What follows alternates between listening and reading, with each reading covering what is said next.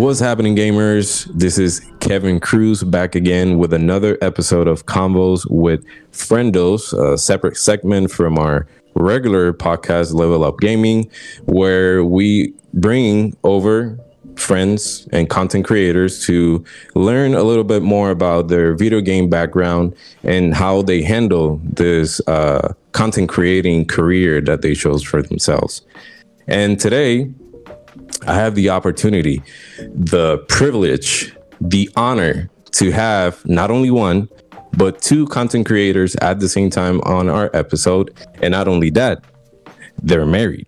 And not only that, he's Puerto Rican. And not only that, she's half Japanese, half Korean. What else can we ask for?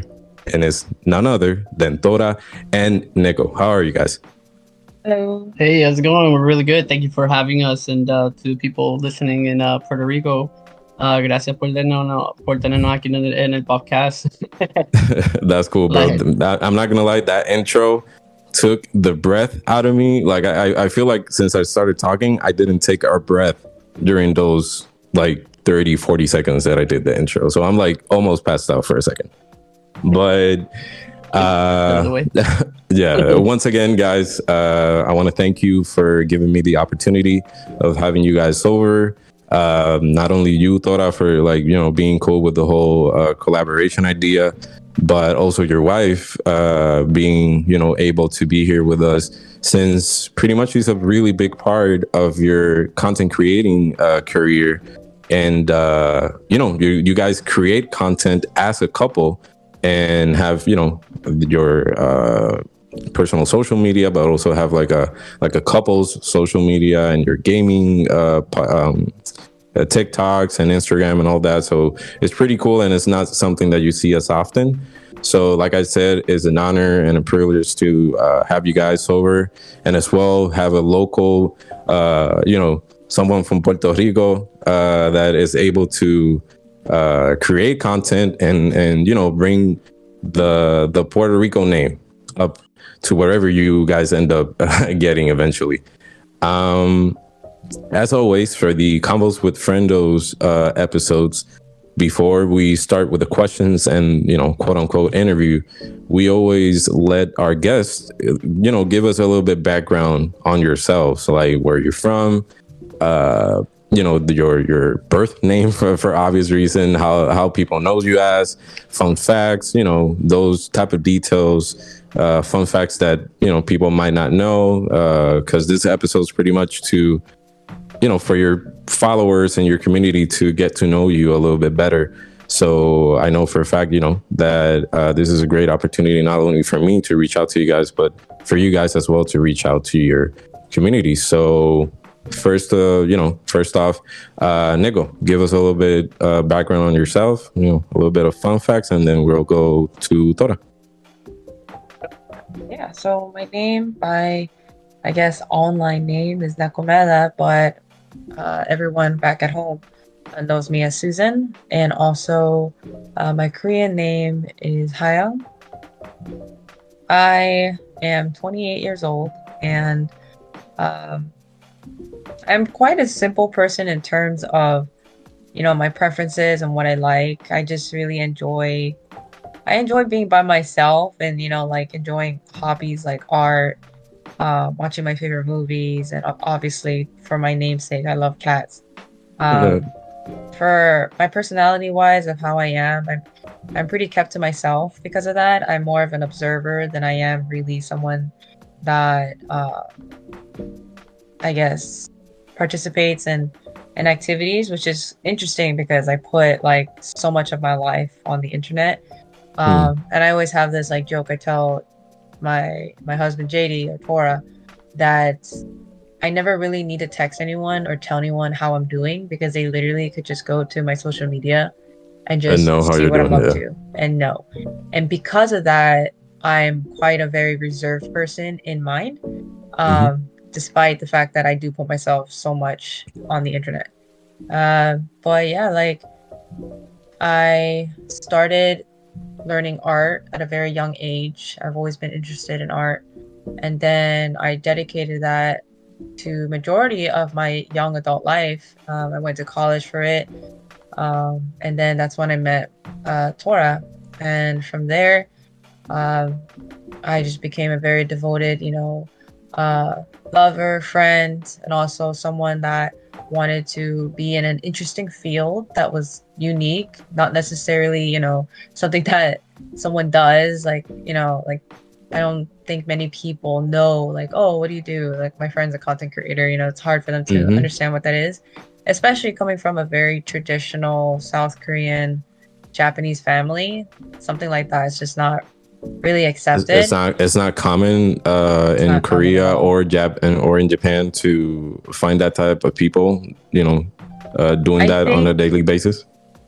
There are people that have that career, but you'll see that they oftentimes live by themselves and they'll be dissociated from family, Mhm. um, which was very similar to what my life was.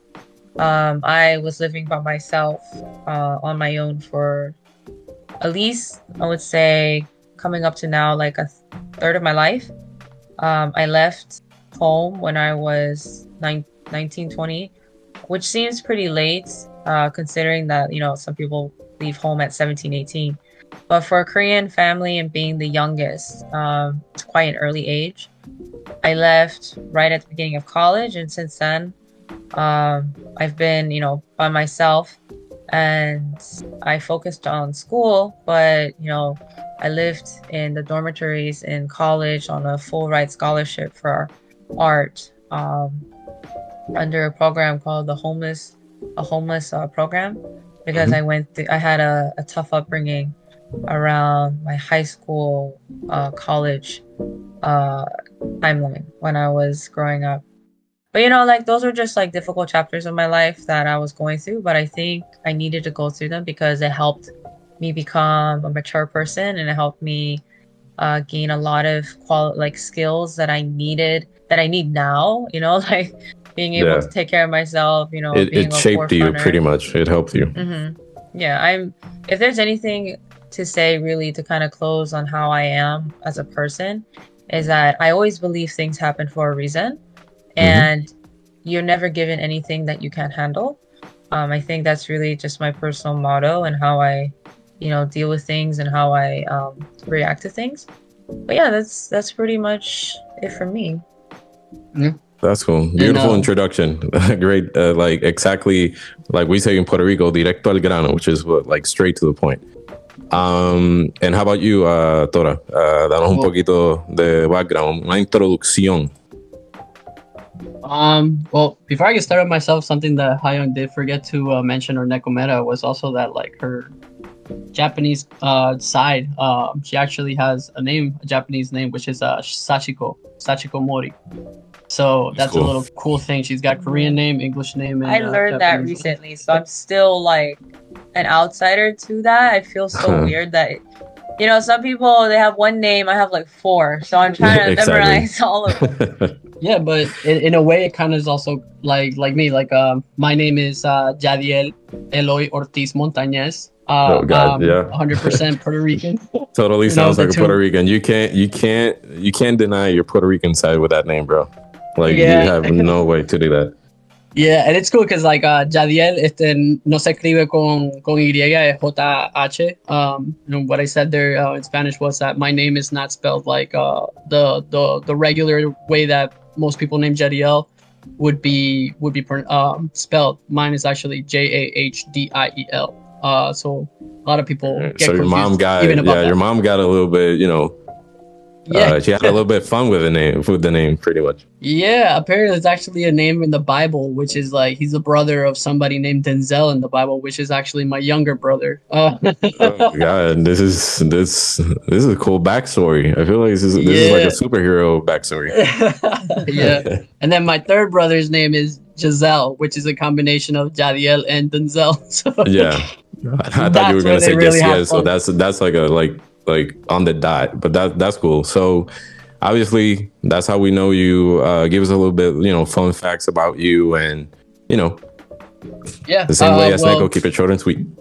Yeah. Uh, well, um, uh, I grew up basically also um, up until I was like about 10 years old, I live in Puerto Rico. Yo viví y nací en Puerto Rico en San Juan hasta que tuve como 10 años.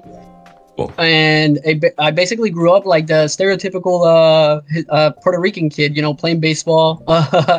like, playing baseball. Are you saying yo that we jugué pelota. Puerto Ricans can't do anything else than play baseball? Because you're right. Exactly. exactly. No, no, and I, and like luckily I did take it far. You know, I, I managed to play uh, freshman year of, of uh, college baseball until I got a back injury. But um, I used to do uh, cross training with martial arts. Um, cuando yo cuando yo cuando yo estaba desde que yo vivía en Puerto Rico yo he jugado pelota y jugué hasta hasta primer ¿Cómo es que, cómo es que se dice este freshman en, en, en, en- la liga Eh, universitaria? En universidad, este, mm, you can leave it as freshman. En universidad, like we don't use too many terms like that over here. So, like freshman people get it. Like this is gonna be a Spanglish episode, everybody. By the way, so Yeah, you know whoever listens to to this, translate it. yeah, the, uh, this episode is gonna be diverse. So y'all be ready for it. So. Yeah, y voy a tratar de hablar mal español porque este más español porque también la gente se cree que yo no yo yo estoy sacando mi español de Google de Google Translate. Sounds ya, like ya me a- like metieron a- un comment en, en la en- like en a male. Siri trying to talk Spanish. Exactly. That's um, cool. But yeah, so I grew up uh, as a competitive athlete all my life, and I did cross training as a as a martial artist in Brazilian Jiu Jitsu, Taekwondo, Hapkido, and a bunch of other martial art styles. But I eventually ended up um, specializing in Taekwondo, which is a Korean martial art. Uh, it's basically like football for Koreans. Um, so that's if I could if I could say one thing about that is that 100% that's literally what what got me my foot in the door with uh Neko Meta's family. you got the the advantage, the, Yeah, the home team correct. advantage. Exactly, and, it, people ask me, "Is like, how did you get with a Korean?" I'm like, well, the, the the easy part was talking to her. The hard part was the family. I'm like, I, I kind of pretty much Yeah. had that covered. But uh, yeah, uh, at some point I ended up um after I quit baseball in college uh, and the injury, I rehabilitated, and I ended up uh, turning to martial arts where um, I was able to represent Puerto Rico as a Olympic national team member. I believe it was during 2017, and I competed in Aruba and brought Puerto Rico gold. Um, and and yeah, majority of my life consisted of just like doing very competitive stuff. And I grew up with my brothers, obviously playing video games. Um, they were nasty, nasty, disgusting beasts. Like I'm telling you, like their talent goes to waste every single day when they don't do anything with Mm. gaming. And uh, I feel like that that's basically what got me into into video games. And you know, I grew up on I grew up with my family uh listening they they played like metallica rock music uh very intense stuff. And you know i Mhm. that's just kind of like what shaped my personality. I'm a very intense individual. I'm very competitive. Um but at the same time you know i i I can i i think i i can only show like really my soft tender loving side with neko and that's Mm. like where our our dynamic really becomes like really cool especially in gaming because um in games for example i play like a very hardcore like intense dps type character and she's always the support player so we're we we we went with a dynamic duo and uh we kind of always look up to uh kirito and asuna from sword art online they're they're Mhm. known as like the ultimate duo and that's kind of like where we wanted to go as like content creators you know So, I was obsessed uh, with that anime actually. When it, when I finished it, um, I wasn't married at that point. So uh, Mhm. when I finished it, uh, specifically right before the, I don't know what season it is, but the one that it's about fairies. Um, yeah elfin you know, online yeah, that that one. Um, it's just that Netflix had it like in a weird order, so I never knew it was like different names. Uh, but Yeah. when when I finished that the season before that and started the the you know Elvin the one you just said, um, I got like obsessed with their story because I felt like it was happening to me, like you know falling for a person in a virtual world and then all of a sudden coming back and finding out she's still stuck in the world but in a different like completely side like like pretty much like a completely different world where you know where you actually met her so Mhm. i got obsessed and i i think i dreamt about it too for for a few weeks but you know i didn't meet my current wife like that uh but it was it was a beautiful moment but yeah keep on going i don't want to interrupt you No, no, yeah, absolutely. It's always cool to hear that. Um, but yeah, no, uh, me and Nekomera were always um, and it's not something that we came up with. Like it was something that like people started to compare us to, and and Nekomera really didn't watch too much anime other than Sailor Moon. So we I just kind of like ended up showing her what they were talking about, and they're like, hey, that's very relatable, you know, and that kind of that that that mindset of like people comparing us to Kirito and Asuna is really what drives like our our ability to be able to perform um, when it comes to video games and the competition at a, at a higher level because we want to be able to both be recognized as some of the best like in the games if not like the best you know? And that's what we always strive for. And that really gave us a really cool dynamic um, in the eyes of like people who who view us. And then they also have like the dynamic of tiktok where they see like me um, desbaratando el español or like messing up the Spanish just to try to confuse yeah. Neko. exactly. and then they, that shows like the less competitive side of us, um, which the infamous the infamous video, Dame la llave, opa. I cracked exactly. out with that video. That was hilarious. and it was like cool because we were just like it, we were back in Miami that video, and I was just like, I'm on Malta, and then she was just like walking off. I'm like, I'm gonna find the Malta, and then she was like, just give me my phone. Just give me a phone, dude. Come on. Yeah. Yeah. Uh, so, um, but, but that's cool. That's cool, man. But, it's it's it's really cool. Oh, no, keep going. Sorry. No, yeah, and then like basically we met in college. Um, in a class that we were both about to drop. It was a really useless class. and then like it was weird. That class is just like a class that was very that was full of very good looking people, and I think the professor like knew that, and then he was just what he just wanted to see who would like end up dating who, and we just happened to be one of those couples. It was like a dating show. And the, that yeah, exactly. And the down low is like a like a dating, uh, you know, who's gonna get with who, pretty much. Yeah.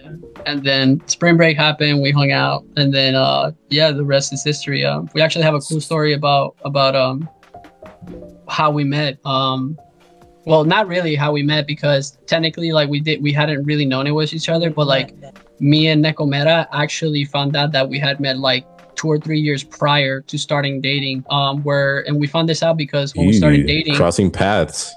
Yeah, yeah. When we started dating, um, we were looking through each other's Facebooks and showing each other pictures, and we both happened to have this exact same one photo of her cosplaying as like a Sailor Sailor Mercury, and I was cosplaying um, uh, Anbu Zabuza, but mm-hmm. I was mm-hmm. at that convention with my ex girlfriend. And okay. it was funny because uh, Nekomera came up to me to take a picture of my Anbu Zabuza um, cosplay, and my ex joined in and then like i was kind of like in between both girls and then we're like wait wait a minute that was you and i was like holy crap that was you and it was like That's yeah and then we cropped my ex-girlfriend out of it it was definitely very very you know, that was romantic. I'm not gonna lie. I feel like this is a like a modern generation love story. I'm not gonna lie. This is that's really cute. I'm like it blushing on my like side. It's meant to be. Yeah, yeah I can send you the picture cool. too if you wanted to like. yeah, please let me let me see that soon. Yeah. Um, but that's cool. That's cool, man. It, I love. uh In this case, obviously, whenever I have a guest over, I've never had a married couple uh and content creators, uh, valga la redundancia, as you know, as guests in in the podcast.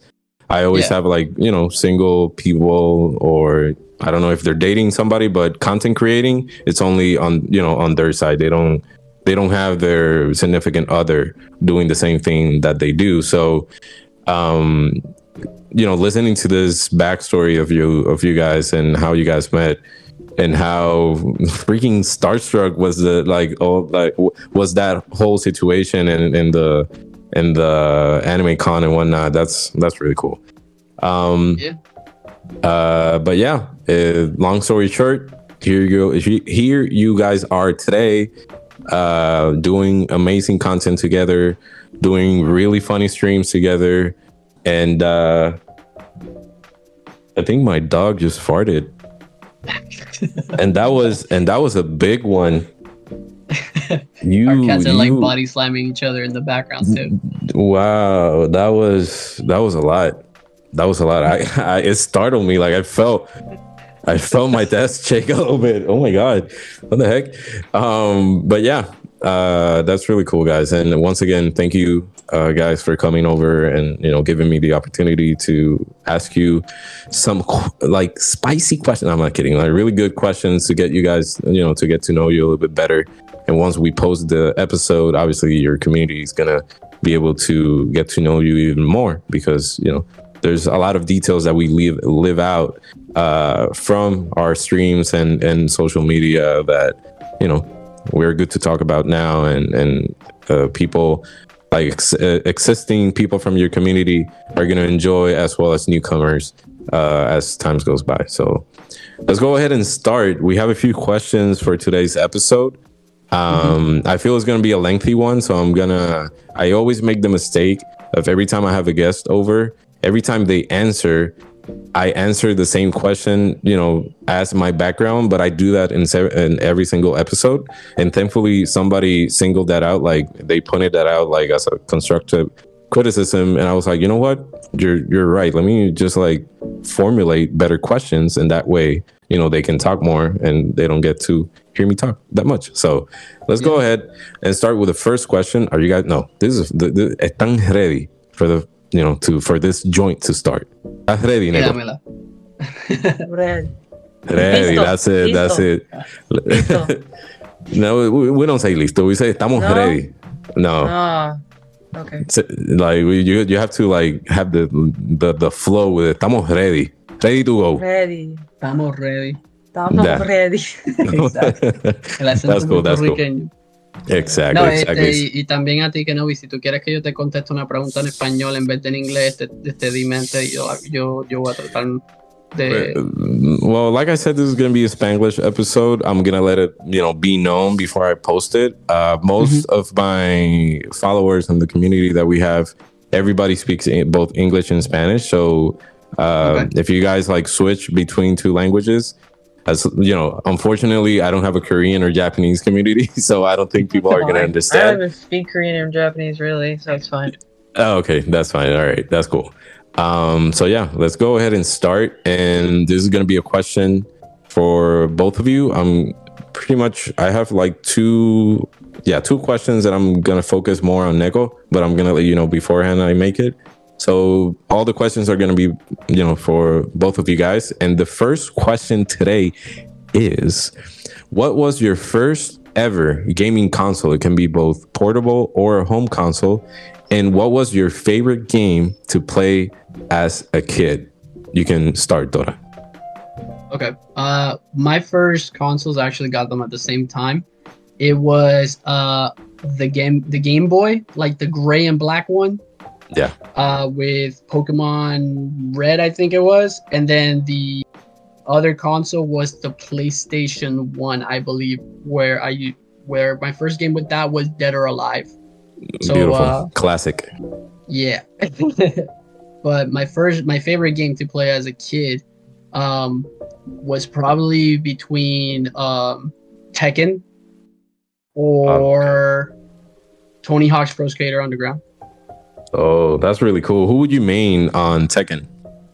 Actually Hwoarang, uh the Taekwondo fighter. Uh Oh. and as a matter of fact I've been actually um playing Tekken for the past couple of like days and just like ranking up and um Mhm. I, I feel like uh, I, a huge part of the reason, uh, a huge part of like why I'm the person that I am today and I have the background that I have today was in fact because I was inspired by Power Rangers and Hwoarang from Tekken.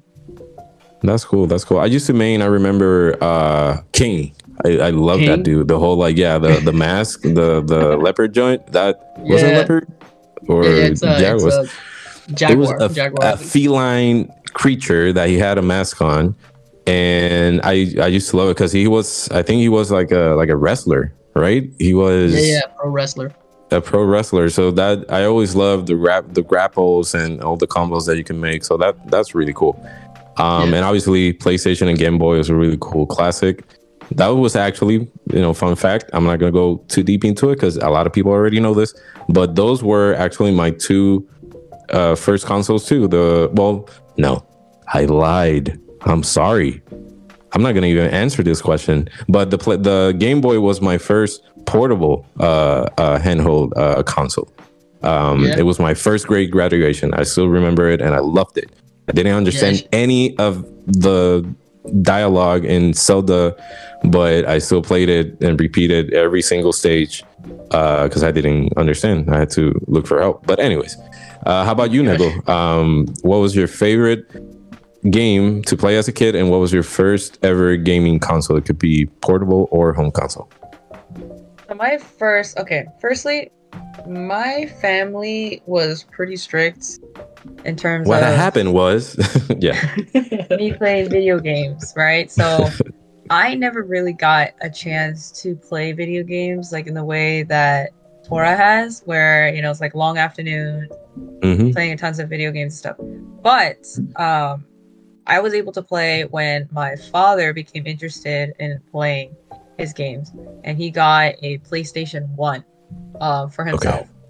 And after watching him play, he had this game called it's called Soul Edge, but it was renamed to Soul Blade, and Okay. it's a, a fighting game. It's what we are now, what we now know as Soul Calibur. It was a Oh yeah, I was googling it. I was like, I, th- I think I know this, but yeah, that's cool. Yeah, and I guess that's where I kind of fell in love with like playing competitive games because just like my dad and I would duke it out. Like he, um, we would play, and my favorite character was a character called uh, Minasang. She's also Korean, as you see. There's a pattern here. Like yeah, I I, think you're a little bit. I think you're. a- Yeah, I think you're a little bit biased. Uh, I, I, A I'm getting that biased. vibe. Yeah. yeah what was cool is that during the time um when i was playing the character i was also learning uh how to use a bow staff in martial arts and the character mina song has i don't know the correct the real it's a bow staff with like a sword on top of it Okay. Uh, I think it's called a tachi. something ah, it's korean though but it's got like a a massive blade on the front end kind of like valkyrie's heirloom in apex a little Uh-huh. bit like that like a javelin Like a staff. Okay. like a yeah. staff I'm- but Okay. with a sharp, yeah, bladed. And so she was my favorite character. She was so cute, but also very like cocky. Um, she taunted a lot, but she she was adorable because she had like a what do you call it, like a traditional Korean outfit, but cropped to looks kind of like a martial arts outfit. And just Mhm. that idea, she seemed like to me like like the Tomb Raider of you know like other people's like oh wow like that that's the ideal that's the ideal femme you know uh lead so that was my favorite game that i played and it was probably the game that connected me with my dad a lot we would play a lot of hours playing that game together That's funny. That's like me and my dad. Um, and my favorite character in Tekken is actually also Korean. He was very cocky too. Um, 'cause he does Taekwondo. But uh, maybe Hmm. Does you know, that mean it's funny- Korean people are cocky people? yeah we are Hundred percent. I can 100%. trust me. Like I, I, I've competed. I fought against many, many Koreans in Taekwondo tournaments, and they were like a lot of them are cocky, dude. But so, um, ac- uh, according to Google, uh, Somina uses uh, Naginata, named Scarlet Thunder, in a. Seong, Seong style longsword and staff technique fighting style. Naginata, apparently that's the name of the of the blade. That's cool. that's cool. Yeah. But you know, So- that's also that, that makes me think too. Like, cause my dad beat the crap out of me in Dead or Alive, and it was just full of Asian girls. So maybe I had a thing for Asian girls. maybe since- maybe didn't I think you're a little bit biased too. Like you were Yeah, groomed to be biased towards Koreans. Um, Asian girls. Asian girls, yeah, in general. Um, but that's cool. That's it's nice. You see, video games, it brings people together, even though they're beating the crap out of you every single you know match, or you know, it's a bonding time with your, in this case, your parents and whatnot. So that's really cool. Um, fun story too. Uh, when my dad got me the play, uh, the PS One, we also played a lot of. Um, games together. I remember uh, we used to co-op. Have you guys heard of Nightmare Creatures on the uh, PlayStation One, like back in the day?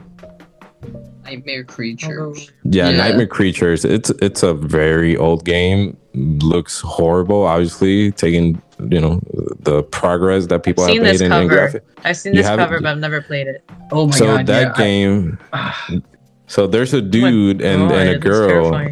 Yeah, you can use two people. You can either do it solo or you can co-op it uh, in a split screen. And me and my dad we would do it. Um, you know, we play it. Obviously, you know, I wouldn't let my kid play that. That's not a, a, a suitable game uh, for kids. But and obviously, it, it's actually kind of funny, and it got me a little bit sad. I was talking to my dad recently about that, and he said. Uh, he said sorry for like exposing you to all that stuff and i was like well you don't need to because the only thing i remember is not even the gameplay i remember those you know moments that i spent with you and you know how much fun we had playing that game even though we were killing a lot of like horrible monsters um in a Mhm. very gory way. But you know it's the memories that stick. Um but that's cool. And next question uh this is gonna be i'm gonna switch it up. This is gonna be first for Neko uh what video game made you fall in love with the hobby and why? I think you kind of answered it already but maybe if there's like a different game that comes into mind what you know what video game made you fall in love with you know the hobby of gaming and why Oh, I already know this. Um, it's kind of relevant to what's happening now because we're revisiting a lot of video games that Tora and I r- originally created this brand on. Before Neko and we were something completely different before. We were Andromeda Gaming. Um, and we came up with that name after we officially started to date. And then, you know, every couple kind of has their thing, right? Uh, we were kids in college. We didn't have a lot of money and we gamed a lot or uh, we wanted to spend time together and the way that Tora and I are is kind of like well since we're doing all this together how do you know like how do we make this more impactful like what do we you know what should we do with this so we decided to pick up something that uh, Tora was already working on um, with his brothers but kind of had to abandon because of like work and school and just the fact that his brothers lost interest in it which was having a gaming channel or something gaming related, kind of like either a YouTube channel or a Twitch or something like that. I personally, before I met Tora, I had no idea about any of this. Um, even though I did play video games at an early age, I stopped because I started focusing on art and I didn't have the accessibility to really continue my passion for video games. So I started playing video games again um, after I started dating Tora. And the game that we ended up playing together was Overwatch, Overwatch 1. And that's Okay. when I fell in love with the hobby because not only were we gaming all the time and we were playing all the time, we started to run a streaming channel on Twitch as Andromeda Gaming. Um, we met a lot of people. We started to grow our following there, but also too, um, it kind of gave me a different sense of responsibility. Of course, it's virtual, but I mean, you know, a lot of people will say, "Oh, you can't really feel like you know this is like a real responsibility or like this is a real job to be like a healer or a support class because it's a video game." But if you are spending a good third of your day, you know, portraying this particular role and having this responsibility of healing and protecting your teammates, you kind of end up seeing it as almost as a separate reality that is real, that's really happening. Or, you know, like living out a life through a character, kind of like SAO, right? Mhm. um, and that that was what was happening for me because I was really uh, confined in my situation. I stayed at the dorms. I stayed on campus. I was by myself majority of the time, except for when I was in my long distance relationship and I would, you know, travel for a week or two to see my ex boyfriend. And then after that, I was kind of like a bird in a cage. And Tora gave me the ability to like give me an opportunity to to uh, try something else, to speak to different people.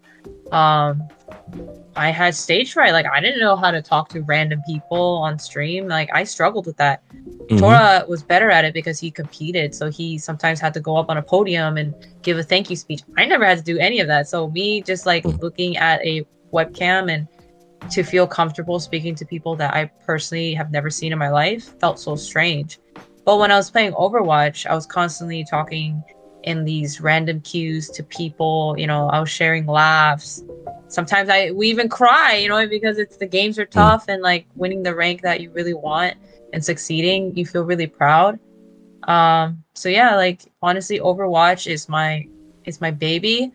I had to let it go for a little while because it's difficult to play a game that is that competitive. Um, with it needed six people at the time. Now it's five, but we're But you needed you re- needed like like uh, uh compromiso, like the compromise to keep on playing and, and playing and playing and like Yeah, and, and especially dedicating 'cause they hours added- into that game. uh, they added uh, a whole bunch of things like uh, like Mm-hmm. rank decay so you had to be constantly on the game and gd in my life ended up just becoming very difficult to be able to play regularly um, Mm-hmm. so we had to let go of the game but we are able to come back now um, life is not so turbulent in a negative way. And just you know yesterday uh, or just today we found uh, another teammate that is really going to you know advance us as it's gonna help us you know be able to continue on the game that we love so much that it's just it's the perfect game for what we care about. Like competitive games you know ranking up feeling like you're really portraying something you know other than yourself and Mhm. that's pretty much it like it's overwatch 100% Yeah, and, accom- and at the end of the day, if I may add to that, like accomplishing it too, because our goal is to hit like the top players or like the top leaderboards. And that's something that we always manage to hit at least once quarter. in every season. That's Mhm. why, like, um, this gentleman that came back to us and we spoke with today, he was one of the number one players in the specific role, and we were one of the top 500. So he was, we were friends, and sometimes opponents on different teams. Now we're finally like also coming together to, you know, like hopefully be at the top again together as a team. yeah it's kind of like a team of all-stars coming back um Mhm. Yeah, the dream team. of- of- yeah yeah yep just like that That's cool. Um, actually, I have uh, another question in relate in relation to that. What you said about getting into this community that you know it was a positive experience, but sometimes it's not much as a it's not very positive at some points uh, and in specific moments. But you know that's going to be a, a question down the road. Um, and yeah, pretty much. I know it's it's really fun because uh, video games, even though you know people like it. There's people that pretty much look down upon it, but uh, gaming is a really good opportunity to people to, you know, change that inter- introvert uh, way of living into more quote unquote extrovert and actually talk to other other people that they don't know. I remember when I started playing online for the first time, I felt I, I what, what game was it? I think it was like Battlefield 4. Like they threw it out uh, for free on on Xbox, and I started playing online. That was my first online experience ever. That was like back in 2016, and um, all of a sudden I get this invite of this two random people to a party chat and they were like hey uh, we saw you. You're like a very low ranked person. Uh, so we were wondering if, if if you know if it was okay with you if we could help you like rank up in this game. And i was like this is so beautiful.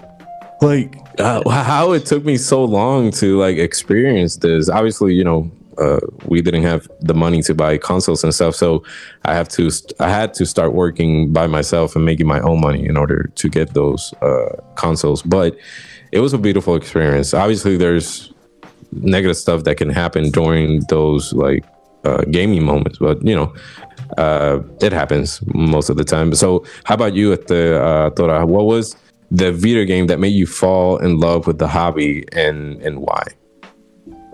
Um, I guess I would also have to say um, both Tekken and Overwatch, uh, specifically because um, when I was uh, when I met uh, Necometa, I was really like uh, when I when I had to quit baseball, and like I'm saying that like uh, after having receiving like a like a back injury after trying to go for like a diving play where like I hit a rock.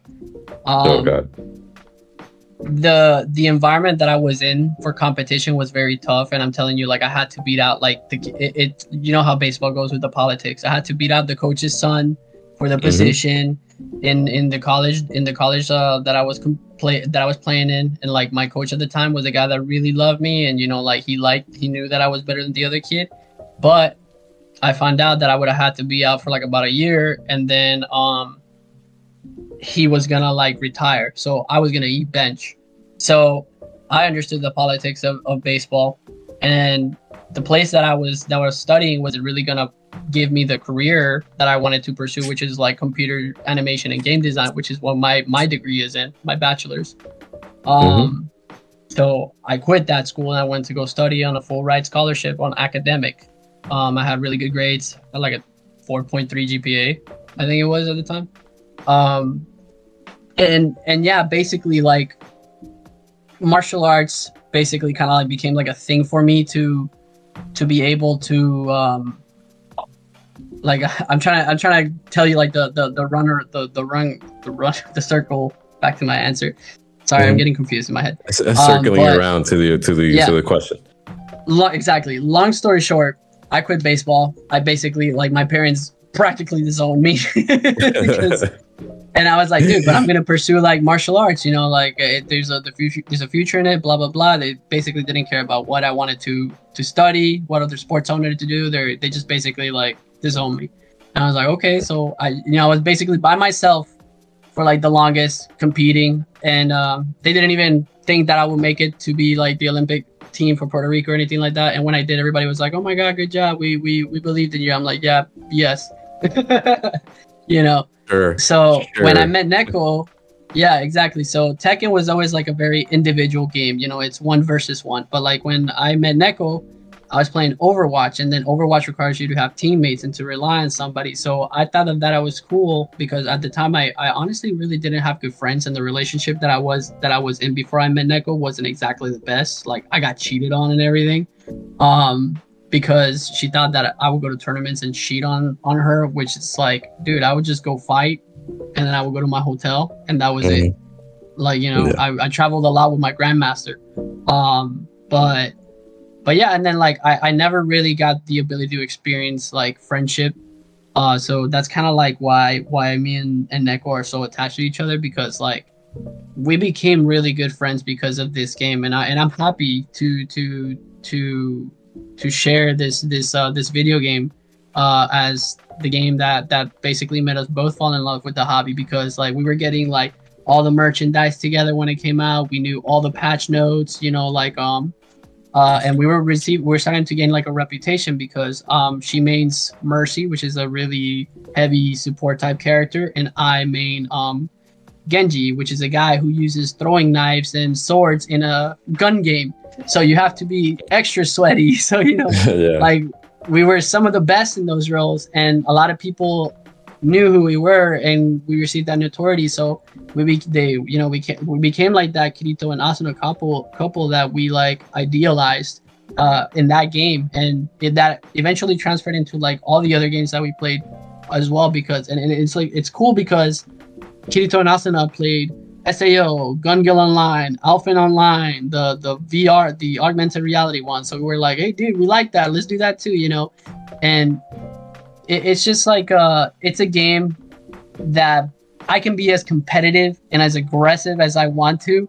And at the end of the day, like if Neko doesn't want to be an aggressive fighter like me, she can be in her comfort zone, which is like, you know, being in the back line and like healing me and supporting me and doing like like just picking up my broken pieces if I mess up. mm-hmm. You know? Yeah. So that it, it, that that that aspect of it and that idea of it made it like very like it romanticized the hobby for the both of us and you know that's honestly all i wanted like out of a relationship i wanted a, a good best friend that i could count on we both loved art you know like we can both bounce off ideas and creativeness out like off of each other. So adding gaming into that, and you know, it's like uh, like how I told you before before uh before the podcast interview, like you know, now we're gonna be able to share me being able to support her on her on her um, road to becoming a black belt in taekwondo you know? So i we, we can support each other in that aspect. So that that game really like kind of molded our our relationship. And to be honest that game really like tested our relationship too. Like, don't think yeah. it was just like all rainbows and and love everywhere. It's like and no, there was some. Nah, we're yeah. toxic as heck. Not toxic, but we just we just have high expectations yeah. off of each other because it, it gets more difficult because the role become the rank goes higher, the games are tougher, and you know you always constantly have that like uh, a little bit of people are watching you. You don't want to mess up.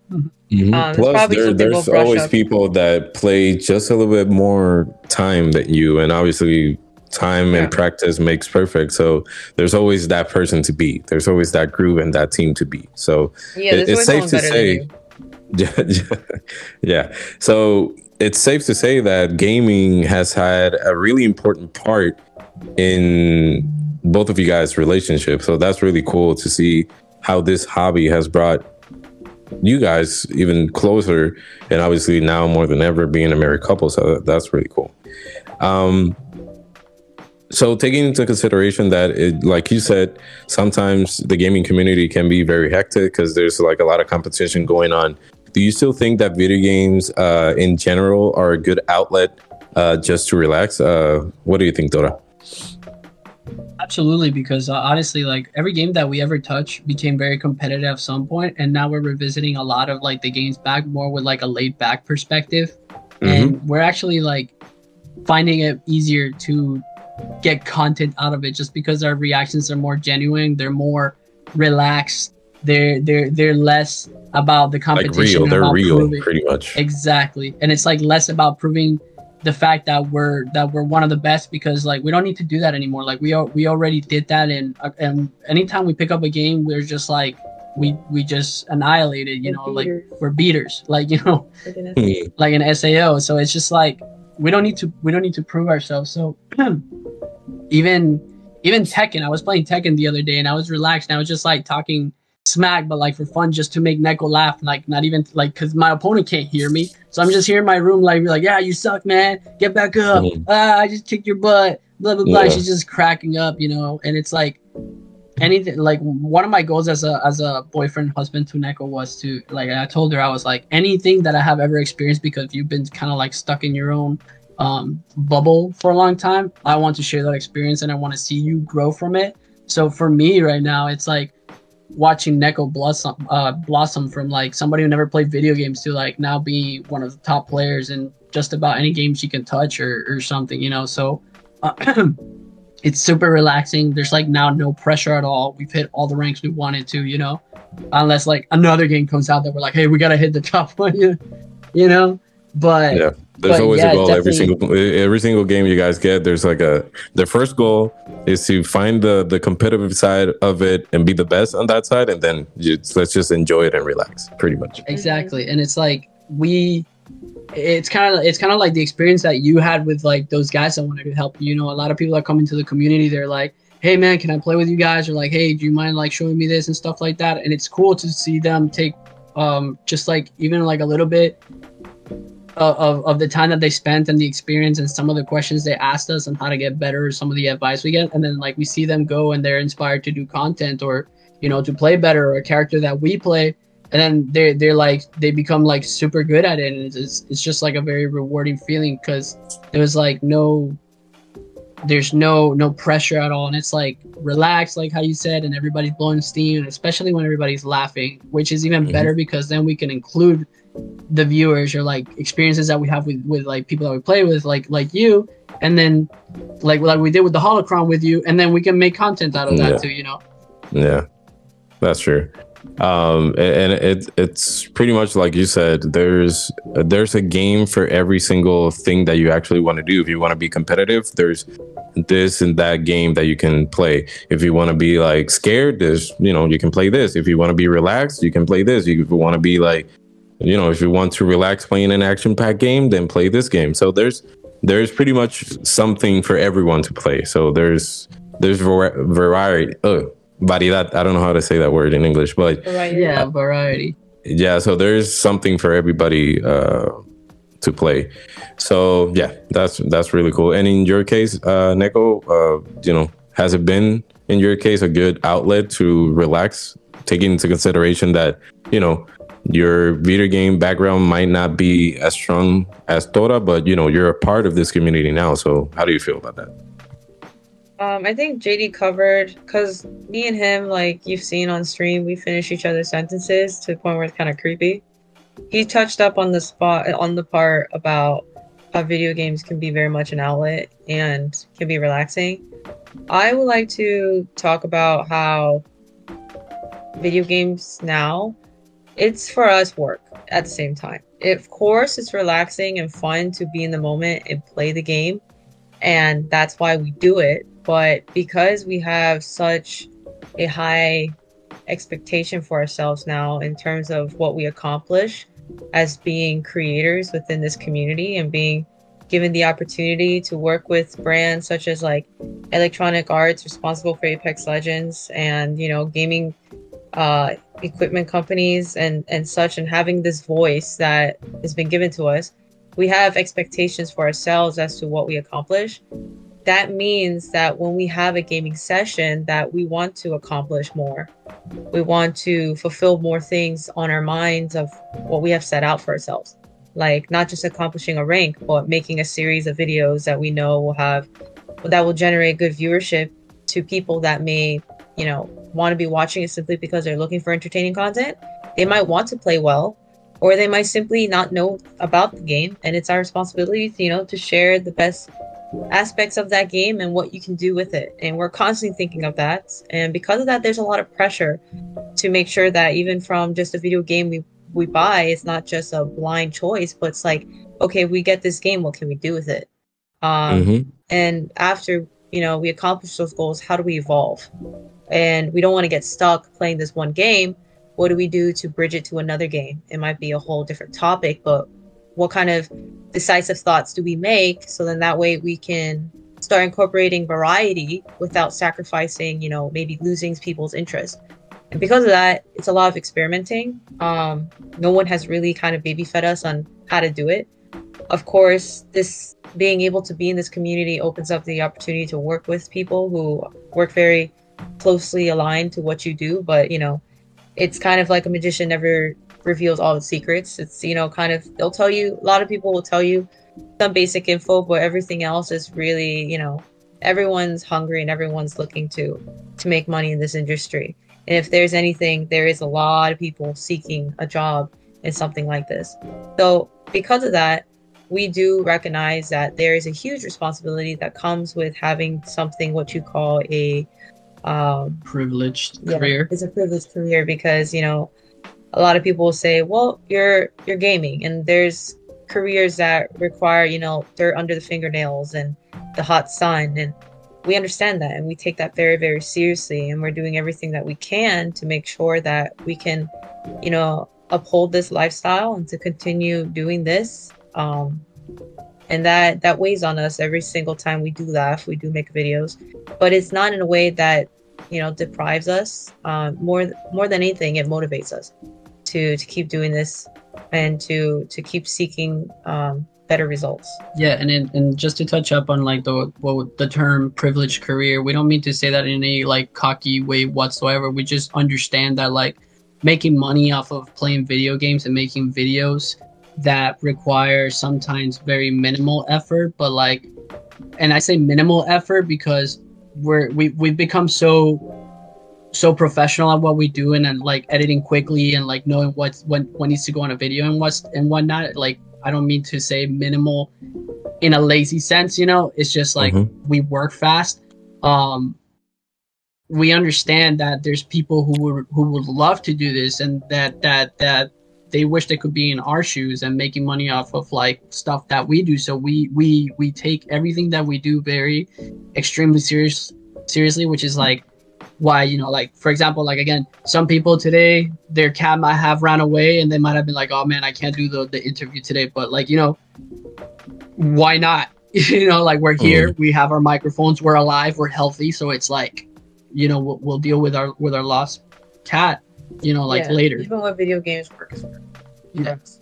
yeah. We always keep that we always keep that mindset that's cool. It's, it's, it's good to see that you guys have the commitment and and uh, uh, are mature enough to differentiate pretty much and and give you know uh, healthy and balanced levels of priority to you know what's work, which is in this case gaming, and you know uh, your personal stuff. That's really good, and we're gonna touch up a little bit that uh, on that subject later. Um, so yeah, next question. Um, this is gonna be for Neko. First of all, what motivated you guys to start streaming? You know, in the first place, as a couple instead of you know having separate uh, accounts or separate you know uh, content.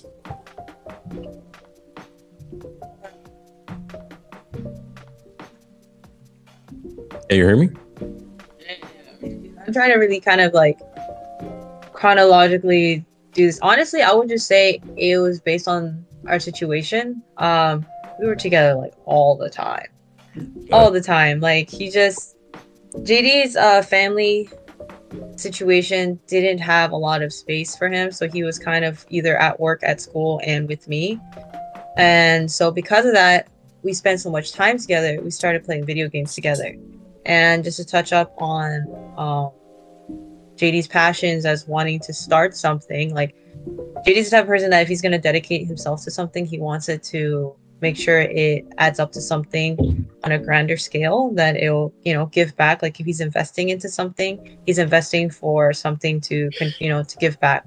So because of that he was like well well we're gonna you know we're playing these games. Why don't we start making like a, a channel and like putting putting ourselves out there you know like our reactions. Like he watches videos on uh people reacting like youtubers way lo- earlier than i ever did um and he was kind of like telling me about all the things we could do. And obviously like i wanted to get to know Tora better and it intrigued me as well and i was just on my own falling in love with video games. And because i was playing it so often being with him i was like why not and it was good practice for us to kind of i guess get to know each other in a sense Yeah. And at mm-hmm. the same time too, you know, like Neko really didn't have a job at the time, so like you know, we I, I figured gaming it would be like a good way to bring in customers for us to be able to do commissions as designers and graphic artists and stuff like that. And it has. It's actually like paid for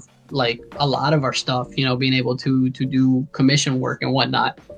Um, just because we we managed to put our name out there. As a matter of fact, somebody hit us up today asking for like a custom piece of like a Korean and of like a woman and a man, but like a mix of Korean and Puerto Rican. It happened to be like somebody who's also Korean Puerto Rican, which is pretty cool. So we're kind of talking with them right now about our artistic side of like our, our life.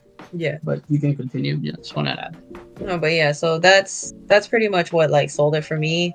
I wanted to make sure that I wanted to keep loving Tora and I wanted to keep loving video games, and it just seemed like it fit. Um, I enjoyed the dynamic of being a streamer couple, um, recording, you know, enjoying video games, or just uh, the whole process of us of trying to accomplish something and people were watching it wasn't until we started TikTok that we really saw kind of like how far we can go in terms of really putting ourselves out there as like a relationship, you know, role models.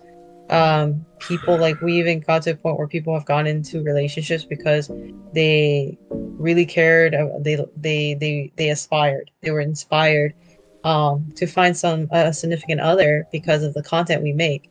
So really that that's kind of what started it for us like for me at least like that's where my love for it began um i my my love for Tora um it just transformed into the act of wanting to be with him and pretty much it That's cool. That's cool. And Tora, in, in this case, how do you guys came up with your uh, Twitch handle name? Was it like, what did you guys went through other options, or was it like a simple thing to to label, pretty much? So originally, me and uh, Neko were actually called uh, Andromeda Gaming, and we had originally came up with that one because of well, we wanted to make sure that our the degree that degree uh, that we were going to university for kind of like came in handy. You know, like computer animation, game design, graphic design, painting, etc.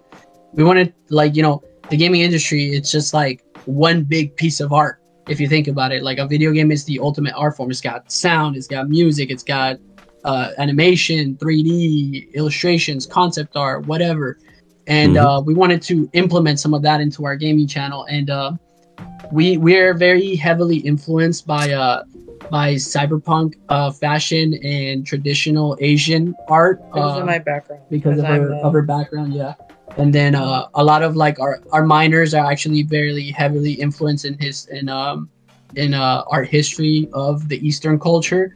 So um, Andromeda is basically like it, it, it it's it stood for andro meaning like android because we had like a lot we we loved a lot of like the cybernetic aspect and digital art and you know it's like a, a mix of of digital traditional and we used to have a geisha like a cybernetic geisha kind of like the ghost in the shell one and Mhm. um and then meta meaning like what is the meta of a video game you know there's always a uh, double tank triple dps support blah blah blah you know so we title it andromeda after our favorite Gorillaz song Uh, song right. called Andromeda. yeah Yeah. so That's- and then eventually uh, we grew through that. We didn't grow as much as we did as Nekometa, uh, Nekometa and Torometa. Actually, Nekometa and Torometa has been popping off for the past two years because we had to go through a rebranding. Um, because there was a lot of situations where we had a, an issue with one of our moderators who dated somebody in the community. Actually, dated a couple people in the community and a lot of situations happen like what i explained to you with my brother who you know he was also supposed to be part of this journey and unfortunately he he had some some personal issues that got him you know um in in trouble with the law and um it ended up just being me and susan rather than andromeda which sounds like a collective so we're like let's just Mhm. make it about us and uh we chose nekometa because she's very heavily influenced by anything that's like kawaii, japanese uh cats um, Hello Kitty, stuff like that. Um, and then the the national animal for for Korea and you know Taekwondo is a tiger, like a white tiger. So I was just like, okay, we'll do both felines. You know, we'll have the more fem- so- docile, soft, softer, you know, like um cat or kitten, and then we'll have more of like the aggressive, dangerous um type of uh feline, which is the, the the white tiger. You know, so Tora in Japanese means tiger. Neko means um, uh, cat. As a matter of fact, their tra- the direct translation of Nekometa, which we wanted to keep a little bit of the Andromeda thing before, so that's why we kept meta. Uh, it translates to cat's eye, and Torometa translates to tiger eye, almost like eye of the tiger and stuff. Mhm. So that's what we rebranded to, and then it just ended up working, and people liked it, and you know they that's what they wanted all along. They they didn't care about who the heck the the extras Mhm. were. They didn't care about any of that because at the end of the day, everybody enjoyed themselves, and you know whoever comes on board and plays with us or whatever, they'll be known because we welcome them and we make them feel welcome, and and you know they'll remember them, and then that's how people become friends in our community and stuff. I think too because it just felt like it clicked better and it felt like we weren't having to worry because the biggest issue that that we had to deal with is that a lot of people wanted to take a little bit of us for themselves, especially with what we were trying to attempt. Like collaboratives that didn't work out, content creators that will come and go, you know, like um this position that we're doing right now, a collaborative with you, but imagine it goes wrong, you know, or like uh Yeah, I- relationships go sour, but that would happen on the repeat throughout the year. Yeah, and again, we just like also want to apologize ahead of time because like normally we would have done like some promotional graphics for you that you could have used to also shut it out on your platforms, but we just we really had like um like Susan's dad literally fell off the the roof the other day. Yesterday, It's it's been turbulent. It's been turbulent, dude. Like Oh god. so for future collaborations, I promise you it's gonna be like smoother. yeah, smoother. with the webcam, uh, stream camera, we still have to figure out the issue with the Discord audio. Um, and then once we're able to do that, I'm sure we'll have more of these with you because we also would love to ask you questions as well. What you do, um, Mhm. but but yeah, Cool, cool.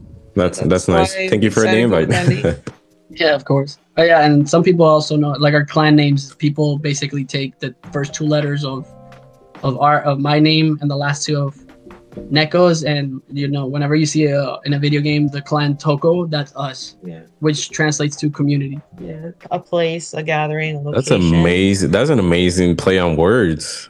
That's why that's why I like Asian culture, bro. Like the meanings up behind everything is it's awesome. Um, well, that's cool. That I know, you know, first by spe- personal experiences, uh, finding a, a username, a Twitch handle name, for your platform, it, it can be very nerve wracking. And not only that, sometimes you input the whole thing into the account, and all of a sudden it says, "Oh, this username is already taken," and you're like, "Oh my god!" Yeah. So, so it can be like it can be a hassle. So it's good, not only that you guys were able to find one, but you know, make it as unique as you have told, you know, the meaning behind everything. So that's cool. Um, so the next two questions, this uh, these ones are going to be focused more on uh, Nekos. Um, and you guys are going to notice because you know the the type of questions that I'm going to ask. The first one, I think you talked about a little bit uh, in the earlier questions, but in in your case, uh, not having a very hardcore a hardcore gaming background. Has it been easy getting used to the gaming community? Obviously you know we said that gaming can be a, a, an amazing outlet to relax and you know blow off some steam as people say. But at the same time unfortunately we know the gaming community can be a very very toxic uh, toxic and demeaning pretty much uh, community towards either new players or just between players and that's it. So how have you been able to get used to this new uh, environment pretty much uh, taking into consideration your background not only as a person as a gamer but uh, in your you know where you come from as a family? No yeah for sure that topic is very relevant. Um it hasn't been an easy ride at all i think especially within this community because there's so much on the line for a lot of people. People are really out to get each other a lot of the times. Um you'll see careers just get canceled. Uh, content creators, streamers, a lot of people. For many reasons. Some legitimate, some others not. Um, but people do it all the time because it's better to talk about someone than to be talked about. And I think people really rely on the, yeah, the like game hate. of telephone. Yeah, to Yeah. hate and like to jump on, you know, the hate train because it's relevant and like you and see it's it all the time. easier Like, honestly and it's Mm. easier to to jump on a hate train rather than doing your own research and you know having your own Mhm. opinion so i, I totally really trying to sit that. there and be like, hmm, let me like outweigh the pros and cons of who these people are. And we're always going to be under the scrutiny of judgment because some people simply just don't like interracial couples, or some people just simply don't like the most strangest things. Like, um, I've been hated and given death threats for cosplaying characters that aren't Asian because I'm Asian and because I'm an Asian cosplayer. They can't see past my Asian features and saying that I'm ruining a character and I should go kill myself, you know? Oh, Um, for gaming wise, like, I'll be honest with you, like, I think I'm blessed that, you know, I'm tactile enough and that I think my IQ is high enough that I'm able to play difficult games.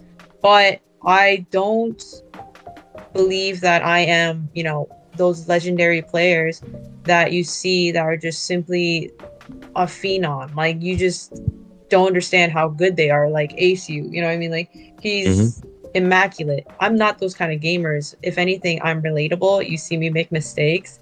Um, and I laugh about them and I make content about them, but I'm definitely not one of those finessing, oh, I'm always gonna absolutely slay out. And I'm more of the relatable relatable gamer and I do fluctuate. Uh, my team whenever I play, they do call me the wild card because some days Uh-huh. I'm absolute hot garbage, and some days I'm the best player in the stack. And that's probably to do with a lot of my uh, personal things like um, my attention span or how I'm feeling that day, my stamina.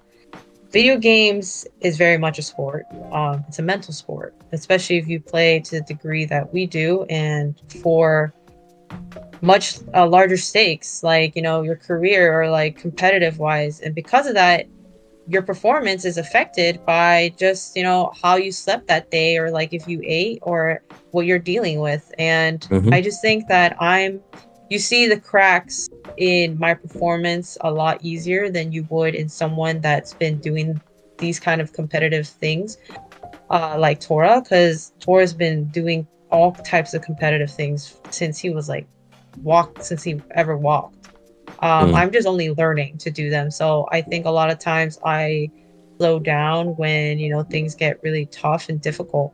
but I think I have really thick skin for dealing with, you know, atrocious comments or dealing with people that will, you know, try to single me out as like a bad player or just being female or, you know, for you know, just being a woman is enough to to threaten somebody in the gaming, you know, community.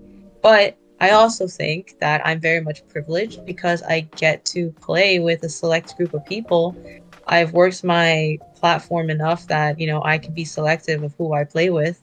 Um, and my husband is very much he's protective of me and he he makes sure that if anyone says anything to me or like you know speaks ill of me that i either never hear it again or you know he says something back and there's not a lot of people in my position that can do that like a lot of times the best you can do is mute um mm-hmm. and you mm-hmm. just have to deal with it but i've i've become uh i don't know like I'm able to play games and enjoy them comfortably. And it sometimes I do have the shock factor of being told like, go back in the kitchen, female, you know, from a random mm-hmm. in, in a game because I'm just not used to it because I don't have to put myself in that position.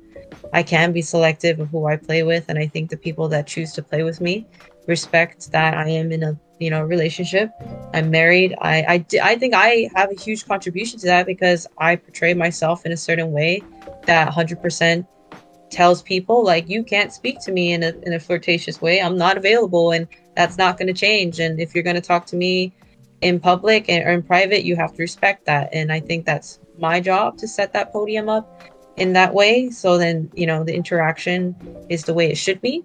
Uh, mm-hmm. other than that, like I don't have to deal with a lot of the things that I do hear a lot of female content creators have to go through. And because that, I'm very grateful, and I think that happened because my husband really cares about my gaming career and really cares about my representation, uh, my reputation on the online, you know, uh, universe. And because of that, I'm really grateful to him uh, because he's taken away a lot of those threats from me on the daily. That's cool. Thought you're the real MVP in this case, bro. That's that's good. Thank you. No, it so, was, it's cool that like the people that we play around also uh, acknowledge uh, her her capabilities and their level, and they respect me as her husband too. So it on it honestly almost becomes like a like a yakuza princess being defended by like mm. four or five other guys at the same time, just because they yeah. don't. It's like it's like you you first have to come. You deal with the first five yakuza freaking bodyguards before you deal with the general. If you have to deal with the general, that's it. You're on your own type of thing. You know, that's mm-hmm. the mentality that we have with yeah. everybody that's close to us. I feel very much loved and uh, respected by those that I surround myself with. Um, I I think not a lot of people, not a lot of content creators get that. Yeah, and it's cool because a lot of people. Yeah, it's cool because a lot of people don't white knight you either. You know. I asked them not to because in the end, it's like you're not doing me any favors by trying to jump and defend me when I make a mistake or I, you know, I screw up a play or something like that. Or mm-hmm. in, in general, it's just like people will make criticisms of you all the time and people will try to find the worst in you. And I have to, you have to be okay with that. It's just like, it's something that comes with the job. And once you are okay with that and you're fine with the fact that there's situations that's going to happen that's not going to be pleasant but you focus on the good things like you know people you do talk to that do make your day feel great. You get to play the games you get to record the content that you do care about. All those mm-hmm. things feel very tri- trivial you know like it's not that important. Okay. That's a very interesting point and it's good to have that support from your community and close friends and obviously your husband so it goes hand to hand with the whole situation. And obviously, this next question also it's a uh, focus on you. You mentioned that unfortunately there's a lot of negativity, uh, negative uh, um, messages and and focus not only on people that are starting to get into the gaming community, but specifically towards uh, uh, female uh, streamers or content creators. Uh, well, not only content creators, because content creating can be everything up, you know, from video games to makeups to clothing to housing to a bunch of stuff. But specifically towards gaming, uh, female gamers, do you feel there's a stigma surrounding female streamers Um, does it affect the way that you stream, uh, your mindset, or has it already affected your stream uh, in general uh, in the last couple of like I don't know, like months or something? I recognize it uh, because I do see it happen. Of course, it's saturated on like my for you page. It is a political problem that is happening within the gaming channel. Um, it's just easier to blame, you know, a lot of times what you would assume to be the weaker. I mean, we male the male audience dominates gaming, but there's a huge female gaming audience now, and I just think the it's slowly becoming more balanced in terms of what a girl can tolerate. She's not going a lot of the times you're not going to see a girl tolerate being told to go into the kitchen and you know stop playing video games. It's just we're advancing and and it's just like yeah, I've seen point, some some some girl streamers snap back at those type of comments. Yeah, like, like it's freaking hilarious. Type, we're we like we don't cry and we don't like say okay, you know, like well, you know, like contents contents to be made about those kind of people, and I think because of that, like females have a platform that they can go to um, and talk about it and connect. And one of the videos that I made uh, when I first started TikTok was I approach it from the female gamer position of like being constantly told like, "Oh, I didn't expect you to be an esports player because you look like a fan." You know what I mean? You don't look like you. Oh yeah, it happened in a tournament. We went to Apex Legends tournament. Yeah, and like they, I was seated where like the the competitors, the competitors were playing, and I even had it like a jersey, but they told me that I couldn't sit there. I had to go where like you had to watch, and I was like, "Why?" It's like, "Oh, because you have like a wig and stuff, and." you look like you know you're just there to cosplay and watch. I'm like, no, I'm I'm here to play. That's so stupid. I'm getting like ticked off on my side. That's ridiculous. Yeah, it, it happens because people always want to assume based on what they see generally, and there is such as you know gamers, female gamers that play games intensely and they're very talented and they they put makeup on and they you know put it like uh they wear cosplay wigs and they wear cosplay. Like something that i like to do is i like to recreate the character that i'm playing when i'm uh, cosplay a character but i'll do my best to play that character like wraith i play i played apex legends um, and i was learning wraith and i was pretty cracked with her on certain occasions but i would use her cosplay while playing her and it wasn't because it was like, oh, look at this cute little cosplayer cosplaying Wraith.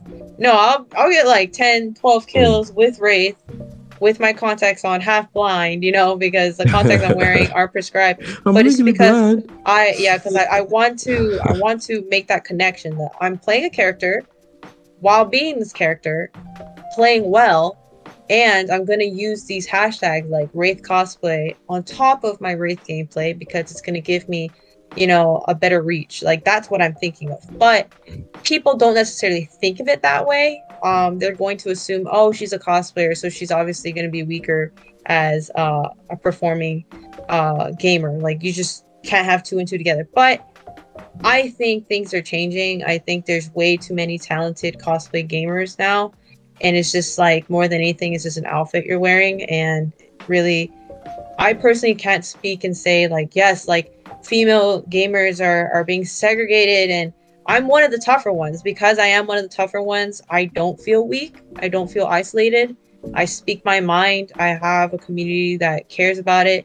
I know people that are doing everything in their power to make sure that female gamers are represented correctly. I have female gamer friends that, you know, are strong willed themselves. They're very successful. They have never, you know, like had to resort to doing things that they don't want to do um, or had to rely on a male counterpart you know in order to carry them to feel like they had you know like it's the only way they could be uh, accepted in the gaming community. But that's because like i said like i received the ability because not only my own efforts but because of the people that i've met.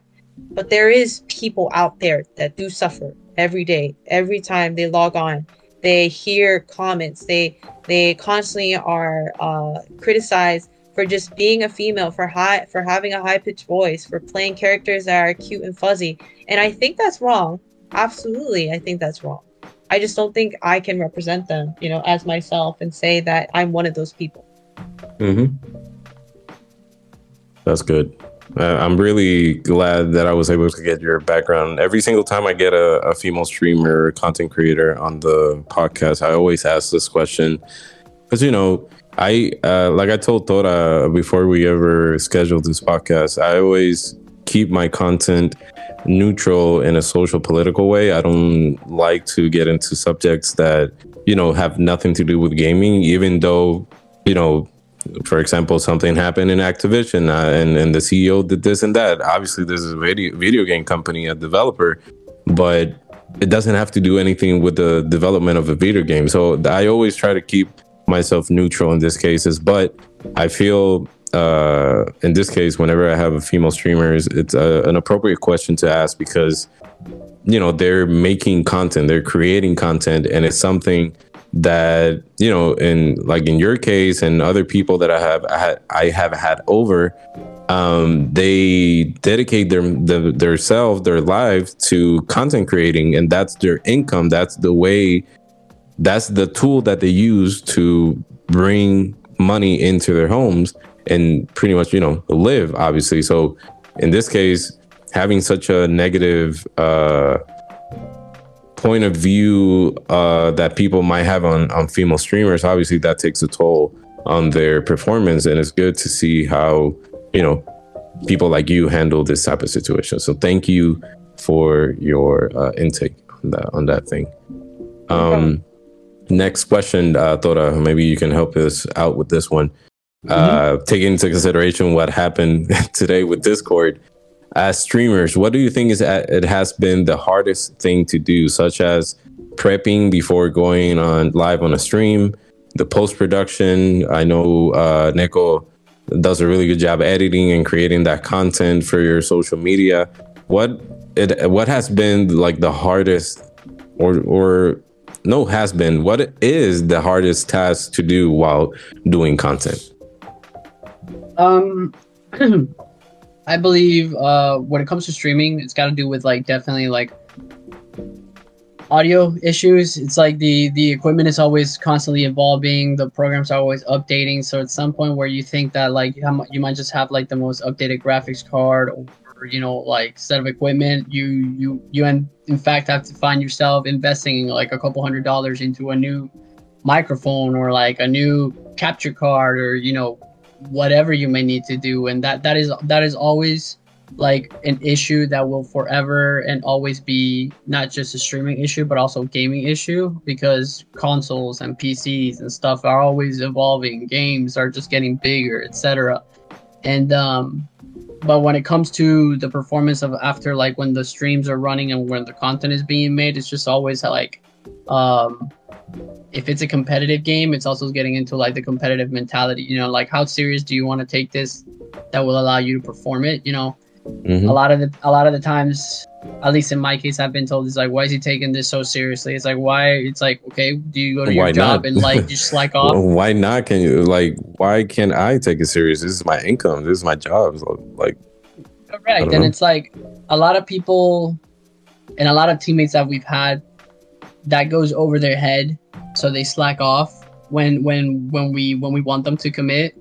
Um and that's just like something that i can't really like blame people for because at the end of the day this is my career and this is my choice you know if they if they don't want to do anything with it even though like we we've met some really talented people that can even go further than us and we've been like yo you know if you do this you can make this much you know it's not their passion. but it's not their passion or they're just too scared of what people might might think of what they're of of of them even giving it a try. And then like some people give it a try and then some they hear people's opinion and then they quit you know? Um i guess in general for everybody like keeping a strong mentality uh and a strong vision would be like the the bigger overall difficulty of of being a content creator in general you know because like our streams are not the biggest streams. Like we're not gonna get the most viewerships, but like we make up for that, for example, by being strong in other platforms, you know, and we've there's been times that we've what we've considered is like, hey, dude, should we stop streaming? And then we're like, you know what? No, because like we can grab like content to push the gaming content and then we can even get ideas from like people that we play with or like or or just other interactions in general you know that we can put in other platforms that will grow. And you know at the end of the day being a content creator is about growing multiple sources of passive income you know if you will. But you just have to you have to work 24 7 you know seven days a week 365 days a week uh, uh, 365 days a year. And even when you're eating you know you're like I, mm-hmm. as you guys have seen on our videos. Yeah exactly. But we find that fun you know? So to us it doesn't feel like work. To some people they they think that that we have that we're just always on a vacation that we're just always playing but they don't see like the long hours when we have to talk to companies that are like overseas in japan or in china or whatever you know? And it's like they don't see the the pitch decks that we have to do. You know there's a lot of business stuff that goes on behind the scenes versus playing. Playing the video game that's the easy part. And you know it's like once we set our hours to play the video games. After that, it's like no more unless we get all the other stuff ready. And even and even when we do that, we even ponder is like, hey, do you want to stream this while we play? Even if we're playing with chilling, is like, yes, because you never know what could happen. What where could you, be a one million view video? What could be a one million view video? You know, and it's just like record everything. Everything mm-hmm. is content. I don't know if you've heard the meme. Everything is content. Everything is content. yeah. It's like once you when you live like that, it's work, but people don't understand it because they see you having fun doing it, and they don't believe it. You know, it's like, oh, you're just doing nothing, blah blah blah. And you become a slave. The people say you're becoming a slave to your platform, and you're only doing it for views. And and we've seen content creators be like, oh yeah, when you trade your nine to five job to become a content creator, you trade it for a golden cage, and we're like, the heck, hell no, you mm. know, like you have a weak mind, sir, or madam, or whatever yeah. you are. You know, it's like this is this is a privilege. And if you don't put your 100% into it you you're not you're never gonna make it. You could be in a position that you just can't. And if that's the case you know then this is just something that if you're not able to dive this you know like passionately into it then of course you can just you know jump on it whenever you feel like. But the case is, is that this kind of career is it's about it's about taking calculated risks. That that, but also you don't have any role models really or any step by step guide. Like if you wanted to be a doctor, you know how to become a doctor, right? If you wanted to become uh, an electrician, you know how to become an electrician. To become a streamer, sure, you know how to set up your stream. But how do you become successful? Yeah. You know, how mm-hmm. do you do this and make it your career? There is none. Like they don't even have like I was in the market looking for a job position for quite some time for doing something similar to this. And only now are people starting to properly title what content creators do from being a digital reputation uh, reputation manager, which are people that literally just manage comments that manage you know the digital reputation of a brand um, which is just a side job of what we have to do. Then you have content managers and digital marketing strategists that we have to do and script writing. script writing copywriters graphic artists. things involved. I think if i was to answer that question that you gave to tora the hardest thing for me is to connect the ex the realities and the expectations of what people who are outside of this career field of what it's really like. And mm-hmm a lot of times like even with my parents and it took convincing but it still takes some time of hey like we're not just sitting here and we're not just gaming like there's a lot that needs to get done and 24 hours in a day isn't enough. It's never enough. Um but yeah that's that's pretty much the toughest thing i think. Yeah. Yeah it's understandable. Thankfully you know you guys have each other and and like you said it's a team and you're able to share those responsibilities. Um like i told tora at some point it, it, has been tough. Obviously i've been running this podcast for a while now but doing things by yourself at you know it gets to a point that it's very like tiring and like you said you need commitment. So whenever you have a team that is not as committed as you are so it, it, it is a little bit difficult. So it's good to see how you're you guys are able to handle this. And um, obviously when you pinpoint okay we need to do this better obviously you guys work towards it and get that thing done because you want to like excel in almost every single thing or aspect of what you know creating content is. So it's uh that's good um what would be your dream game to stream? Uh, Tora, what do you think? My dream game to stream. Um, wow. Uh, me and Neko have lately gotten a lot into um, Star Wars, uh, even so more than anime. And uh, there used to be like a really cool game called uh, Star Wars: The Old Republic. And I feel like if they made a Star Wars or or Pokemon, if they made a Star Wars or Pokemon big open world game, like bigger than the recent ones they have like really released, kind of like the one that they're about to release with like um Ubisoft, where like it's got a big expansive um set of patches, kind of like Final Fantasy 14, where they just keep adding onto it, but it has like almost like a Monster Hunter hack and slash type of feel to it, mm-hmm. and a lot of different classes. Um, that would be a pretty cool game to play. You know, um, especially how how they how they did it with like the old republic but like i feel like that even even on that they could expand it and make it look or, or like make it feel like cooler uh, and by cooler, I mean like the fighting mechanics, eh, it being like very like hack and slash, or almost like uh, for for anybody that decides to be like, for example, a bounty hunter or something like third person shooter, like like not so much FPS, but like a third person R- MMORPG type of thing for mm-hmm. Star Wars, or a really big Pokemon game. That would be like amazing because we got on the recent one, the recent Pokemon game, and man, we had tons of fun, but it just feels like it was still lacking. There's still something missing there. Like they they need to to add all the generations. They need to make the the game bigger, more character customization, something like that. You know, um, that really.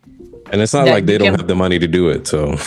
correct, exactly, and it's just like it, it makes you wonder: is like, what is their issue? Like, why can't they just you know sign some kind of deal with with Sony and Xbox or like uh, Microsoft where they can just make this really great game for people that they can just keep adding patches and online transaction for cosmetics and stuff and honestly people will buy it it's like it's like fortnite fortnite is doing has a great system going. Their only downside is that they're just like they're only battle royale you get me? There's like mm-hmm. really no no just no no nothing that of like just exploration you know? Like there's creative mode but like let's be real nobody really cares too much about that. Um but they do a great job with their events and their collaborations and their skins and stuff which is why we and Neko got back into Fortnite because they do bring in like uh every season and every patch or so there's always something new that that will like hook you right into it that you can get a lot of content out of and I think there's companies with a good budget and enough money and enough time and enough people to create those two games that I, I would be super passionate to play um, because I think they can do it and then they could run that game for many years to come, you know, and people would be invested a lot of friendships and experiences we shared through that and just like something that's constantly evolving. That's good.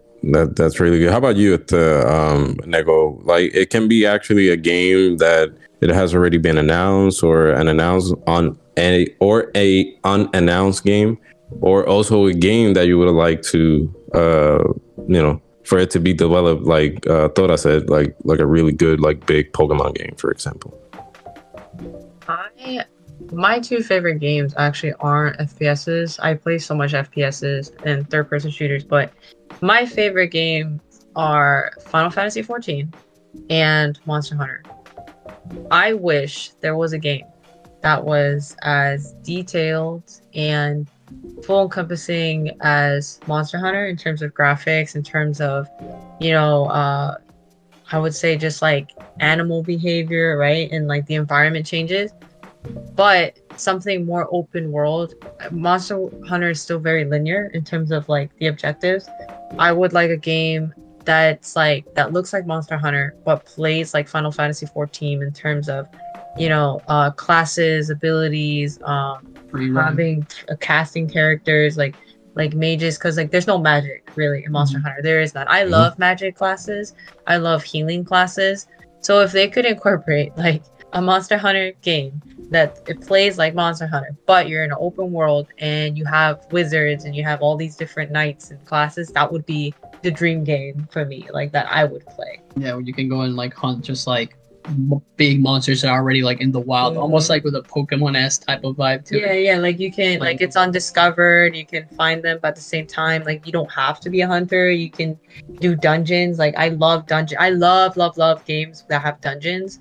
Um, I, I being a healer class, you know, healing a party, like like we just started getting into D and D, so the whole concept of having an adventure party, you know, and like prepping up to fight and fighting the big boss after the mini boss, like that excites us. Um, we love that aspect if they had a game that was kind of like that, but just Monster Hunter Yeah. inspired, that would be awesome. It's like a little That's bit of like the Destiny vibes to it, you know, but like minus the FPS. Like um, like FPS We're so- person shooters is so like everywhere that I'm just like that. That's why we like Monster Hunter because it's third person perspective and Yeah, it's Fortnite too. refreshing. It's refreshing. Even though I'm playing light bowgun, which is It shooting, was this shooting. but I'm just weird like that. Yeah, I saw it. I was uh, kind of doubtful when when you chose that class. I was like, all right, that's an unusual.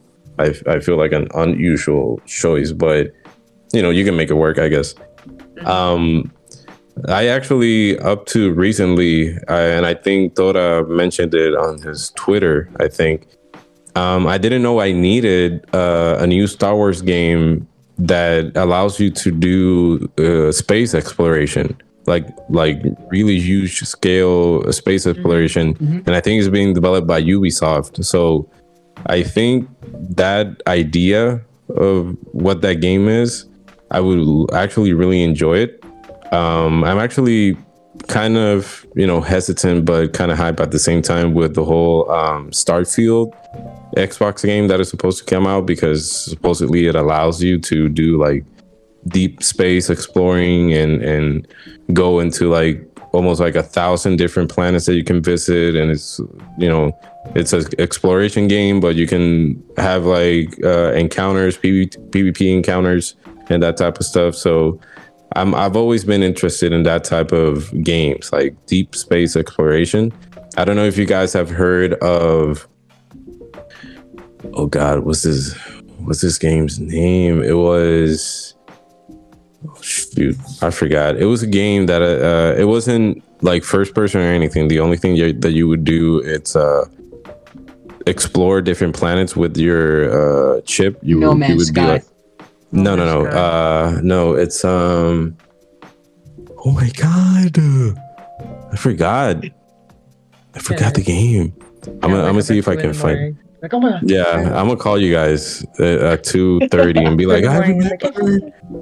Yeah, it's uh, shoot, Elite Dangerous. My God, that's a game. Oh, I threw my phone a little bit too hard. Uh, Elite Dangerous. Elite Dangerous is a game where you can uh, play as a kind of like a mercenary slash like delivery person. But Uh-huh. the level of technicality that you have in that game with your chip, it's something that I would like to be developed by a AAA game, uh, you know, developing company, and hopefully be like a first party game either for PlayStation or Xbox. But as long as they do it good, I would love to see that type of uh, mechanics in a game. But you know, like I said, it's a dream game. Hopefully, they actually do it.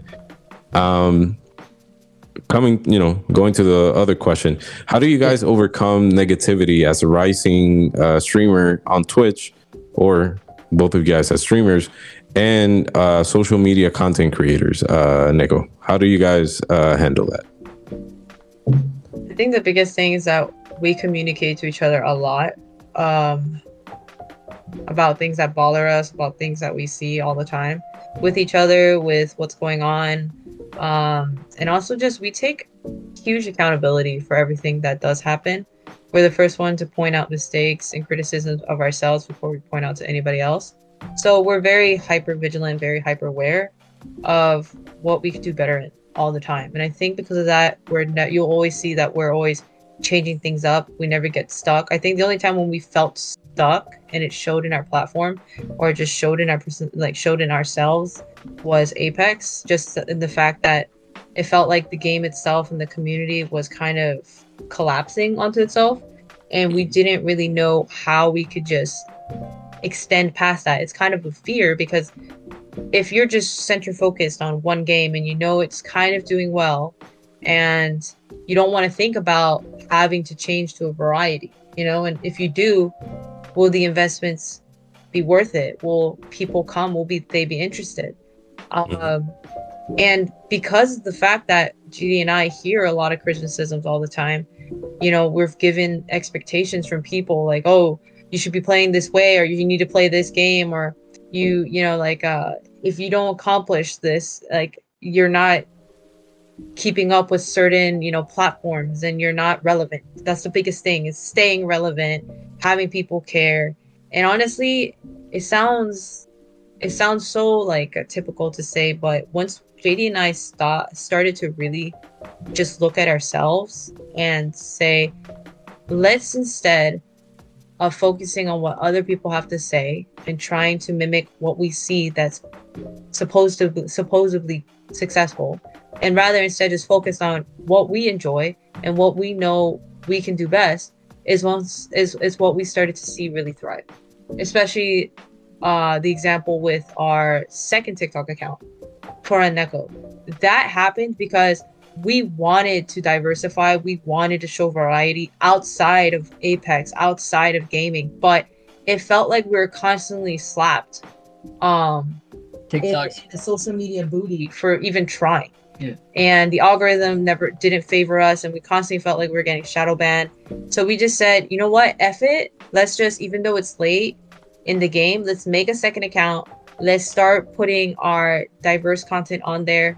You know, like, let's just do what we want. And because we did, it just feels like it's like a second win. Yeah. Like, we started, you know, like not only receiving the opportunity of to share what our heritage is, but also to show new interests in things we care about. And obviously that's going to open up for more criticisms like JD's like, you know, his language, like even though he's native Puerto he's native uh Spanish speaking and he's from Puerto Rico, people are calling him gringo and saying that mm. he's fake and that he's using Google Translate because people are irrational. People are never going to be satisfied. And knowing that gives us peace that at the end of the day, we have no one to prove to other than ourselves that we go to sleep at night and we feel proud of what we do and that we're paying our bills, we're feeding ourselves, we're making those that we care about proud of ourselves.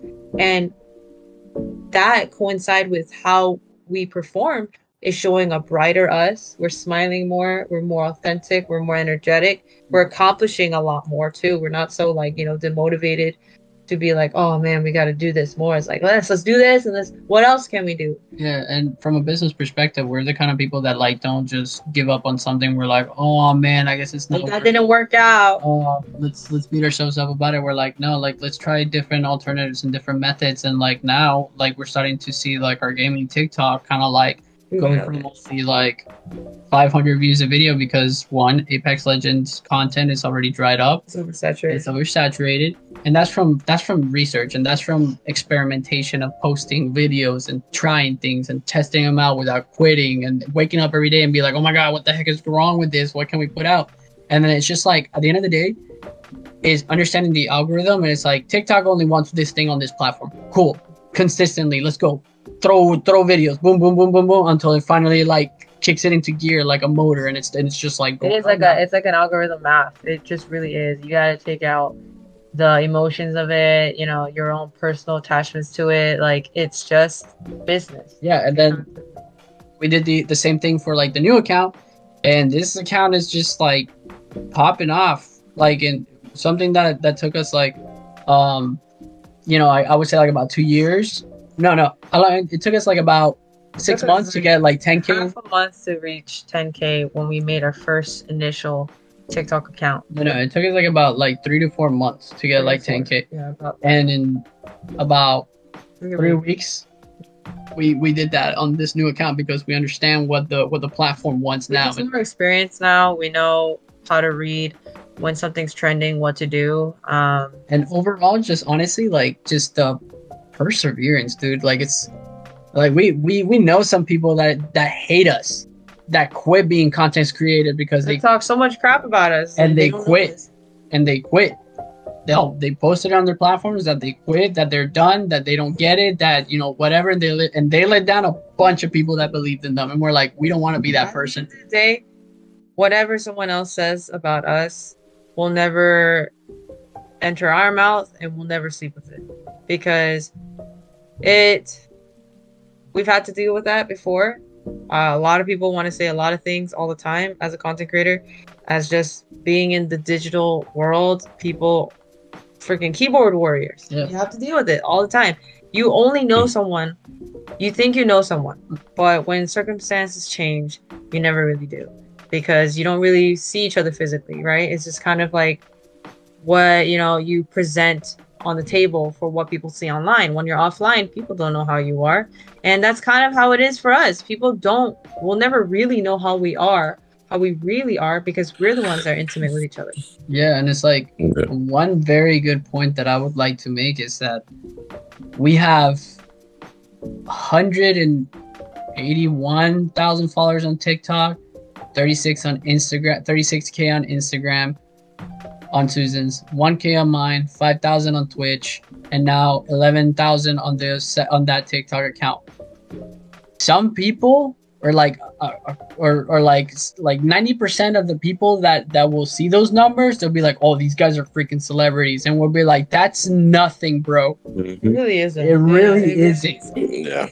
that is That's absolutely i mean like granted we worked hard for it and it, it has like bear bear fruit for us but like that is nothing compared to the level of when our platform gets to where we want it to be you know and Mhm. it's like a lot of people will think oh these guys are celebrities just like no Or like they think that they're celebrities. or, they, or then there's the content creators that think that they're celebrities and then when they start going through the hardships they think that everything's going to get easier and it's just it just doesn't and we've met fans of ours like in person at conventions and we've been vips in conventions and they talk to us like like it's a very humbling experience and it's cool but at the same time too they kind of like after we talk to them they're like oh my god like these people are just like they, they just as chill as they're normal people they're chill and it was like yeah dude this our account just has those numbers, you know, and like we want them to be bigger. Uh, but like we're just like you, bro. We love gaming, cosplay, you know, Yeah. people. we're just very headstrong, hardworking people. That's it.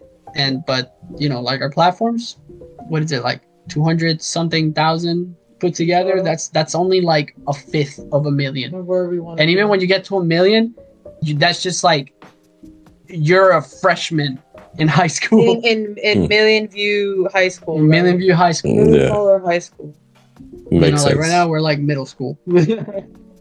That's cool. It's always good to have that mindset. Obviously, it's not only healthy for the type of work that you guys are doing, but keeps you, like I said, on the correct mindset to keep pushing forward and, and try to achieve, you know, better uh, numbers for for every single platform that you guys work at. So that's good. Um, next question: How do you manage to uh, balance out your personal matters? Uh, and streaming um Tora. Like in this case, you know, you guys stream, you're married. How do you guys balance that out? Well, when it comes to competition and competitive games and reaching ranks and certain hitting certain thresholds that we want to hit in a game, um, we we play with like a very uh,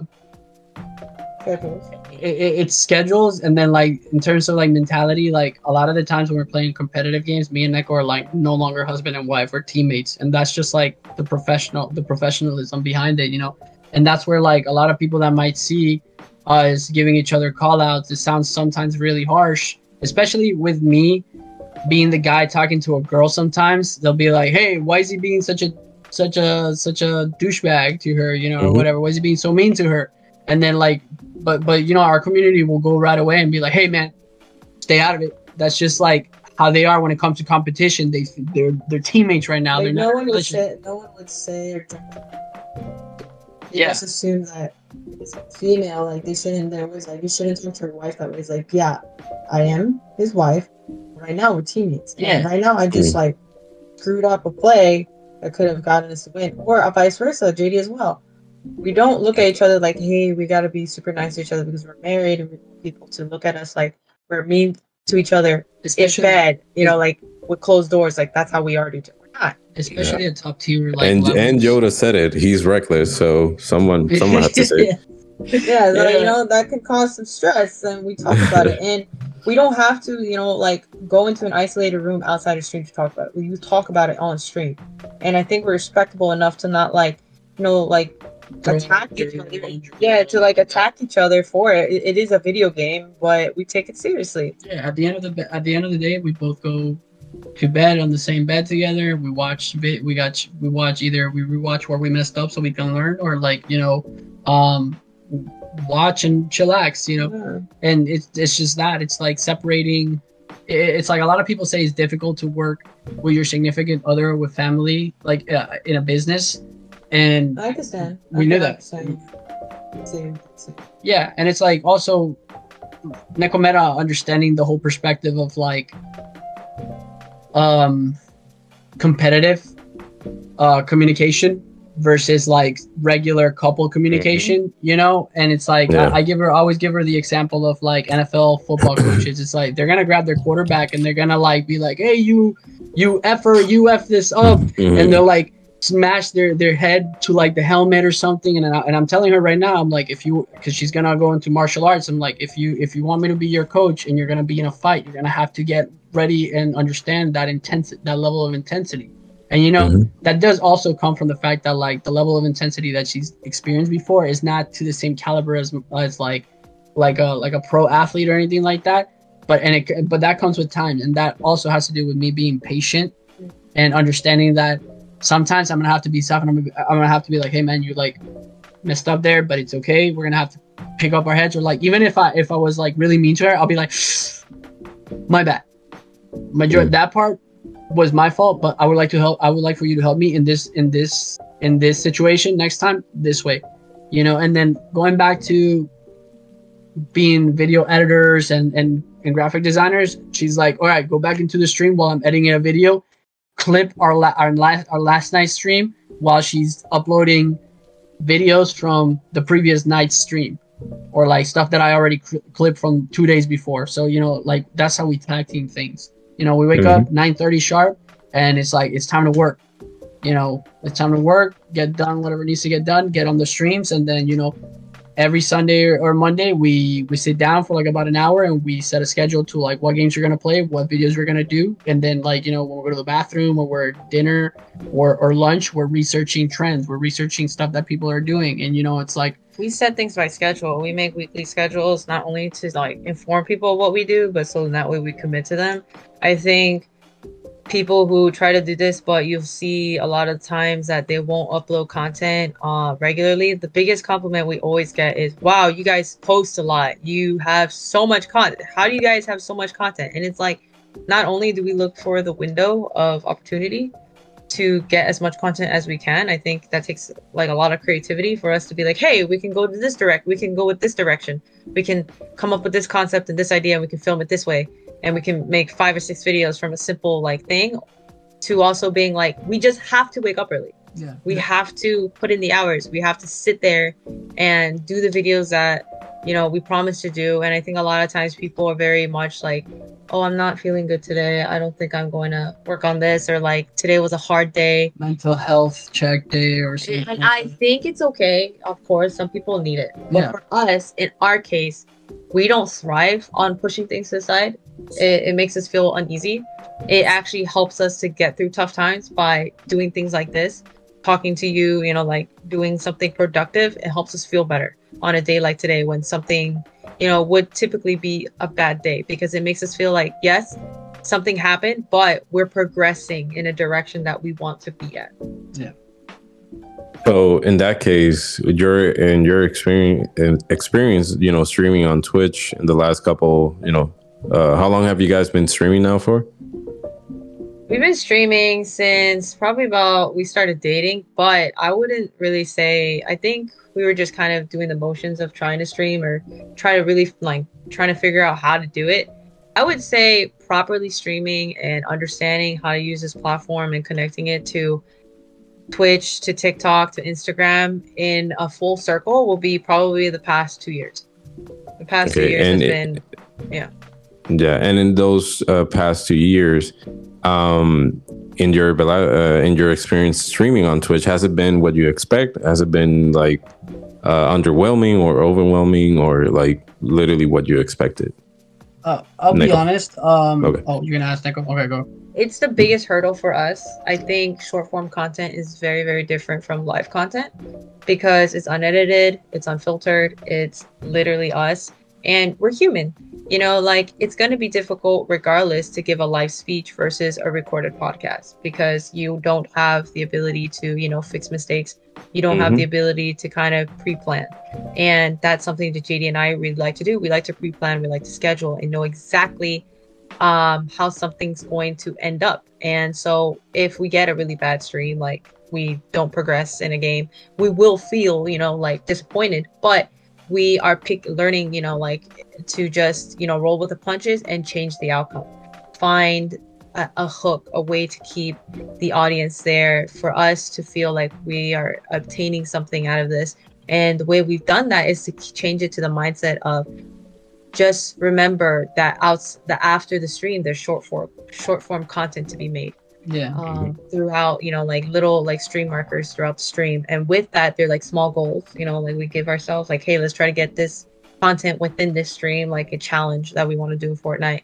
Or um to to watch like uh like the the, the the new battle pass you know for fortnite coming out or apex legends. Like we need to have that incorpor- incorporated. If we do that then we have the content that we need for the next day. And everything else is just kind of like extra content that we hope to have to add on Yeah, and you just like make meaningful uh mental notes of it. And obviously like with the stream deck you can you can, you know, put a, a little note and then we can revisit it and then see how we can use that. And then Mhm. at that point it's just being creative with like what you've got. And that's probably one of like the biggest issues with people who are just streamers. Like they run out of creativity. And then they have the problem of like, okay, I'm not growing on Twitch. What can I do? You know, and it's like one of the things that like the most successful content creators would tell you is like you gotta have like the multiple platforms. And something that even Ninja said recently, right now, he's like, I knew that like I wasn't gonna be the top content creator or streamer forever because now short form content is the thing that's like being the most popular. But even him, he can't. He's not really that creative with with his short form content. Him is just like him hitting a crazy sniper shot that we've seen already. Everybody hit like a million and one times, and they, the way that he reacts is just him being kind of like his kooky self, his individual self, and that's like personality people are following him for his personality at this point for his like, personality. Exactly.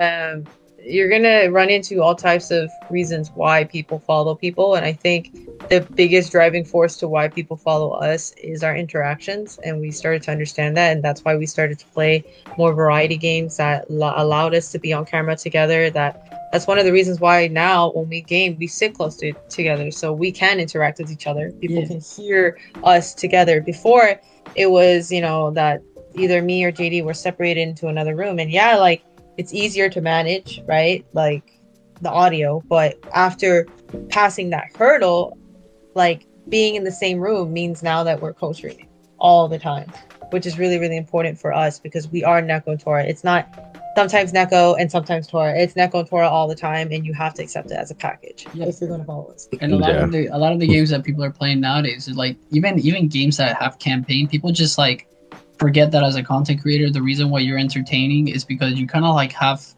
to to take the st- like whatever whatever your your substance is, which is the game, and you have to create a story. Like that's really what's been driving us and helping us. That we have to think about it. Like how do we make how do we make a memorable story? Like a, a, a thing that people can go back to to to it and be like, yo, that one time, yeah, you know, like that that was crazy, or like, yo, that one time, you know, when this happened and then everybody everybody got crazy or like everybody was laughing or something. You want to make you want to make a memory. Like, the, like an example would be when we played Warframe, and there's something called like I think it's called like Bullet jumping. bullet jumping. And it was my reaction to seeing JD bullet jump. Like I'm notoriously known for being terrible at mobility in any game. As you saw me like mess up on all of like the grapple hooks in Monster Hunter. I just my brain is not left and right. Like I can't understand how to how to use mobility. But Tora is like amazing. He's like a seal in water. Like he's just anything mobility he's really good at. So in that game, it's a very simple action that I just could not do, and it was bullet jumping, and he was going super fast, and I was like, "Oh my god, how did you? How are you doing this?" And he's just like flying past me, and it was the one video and the only video we made of Warframe, and it got up to like 150,000 views because of my reaction to how he played, and that's like the hook. It's the reaction to seeing something. It could be very basic, it could be something extreme, but it's a genuine reaction to something that people can relate to. Exactly. Yeah, that's cool. That's uh, a really cool point of view, and and and the way you guys manage it is it's you know, uh, how do you say this word? It's uh, encomiable. Like it's uh, Memorable. memorable. Yeah, in this case, I don't know. Yeah. I don't. I don't know. It's late, and my my brain is not working that well anymore. Um, and in this case, how what what has been your most uh, challenging moment while streaming up to this day, uh, Tora? Probably the day that my brother attacked me in the middle of like one of our biggest streams. Um, he was it's something that I don't typically talk about much often because like I just tried to keep it out of my memory. Um, not not try to keep it out of my memory. It's just like I don't put much energy into it because if not it'll like depress me. I mean, it's a negative really- experience, obviously. So Yeah, not not depress me, but like the way that that I had it with me and my brother was that you know like I know somebody who was a Bellator fighter, and she she kind of blew up uh because she's a fighter, but like her and her sister were both martial artists, as are me and my three brothers and my sister, and um they started doing like those two sisters started doing content creation together, and I was, I thought it's like hey why not? Uh why can't i do this with my siblings too? So you know me and my brother eventually did some some cool content together but he was into some bad substance into some bad crowds and you know he just happened to have a relapse and he was basically gonna leave me and my wife homeless. And we've been homeless before because um we needed roommates. And is this is something that happened during covid? So everything was going crazy you know and and uh us without a roommate was basic we were basically weren't going to be able to pay the bills at the time because we were just still growing like our brand. And we were i was working security and susan was working as a commission artist and stuff like that. And um yeah like he he tried to attack me in the middle of the stream. Like he pushed me into a table that was like uh that was uh ba- that basically had like a like mine and susan's what we call our family heirloom which was like a handcrafted katana blade that's like meant to actually cut. It's like a really legit sword. And uh, the sword just happened to tumble next to us, and he tried to go stab me with it. And I had to control the situation and allow myself to be hit by my brother because if not, I would have also gone to jail when the cops showed up. So, like, what ended up happening is that I told, I held him down in a, in a lock because my brother's also a black belt and he was also like a top fighter in the country. You know, um, he didn't go as far as I did because he quit, and I now I know why he quit. You know, Hmm. um, but but then he, you know, like I told my wife, I'm like, get out of here, get out of the house, call the cops. Cops showed up. We had to, we caught it on stream. We should, we give it to the cops as evidence, and you know, um, my family called me and they're like, oh, if you arrest, if you get your brother arrested, you know, you're a perro muerto, blah blah blah.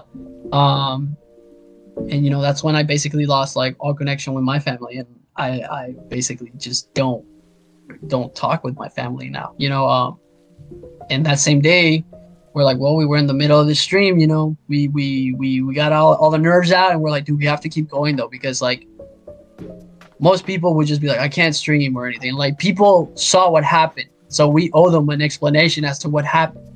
And you know, that day we got back on stream and we literally had some of the best, most destructive gameplay that we've ever had in Apex Legends. Like Mhm. between me We're and Su- so focused. like we were so focused and everybody was just like watching they're like god bro bro like nothing faces you guys and it's like you know we felt proud about that you know we don't like to to live in a uh in in the defeat of adversity we like to overcome it so for for i, think even for for me and neko both that was honestly like our biggest like like situation for us that was like super difficult you know um it was a lot of emotions going on. You know, like my family trying to call me in the middle of the stream again. You know, trying to be like, "Hey, what the hell are you doing?" And then my brother literally shouted shouted to like to everybody that was Hmm. watching and, and to the company. They're like, "Oh, they just want you here for your money and blah blah blah blah."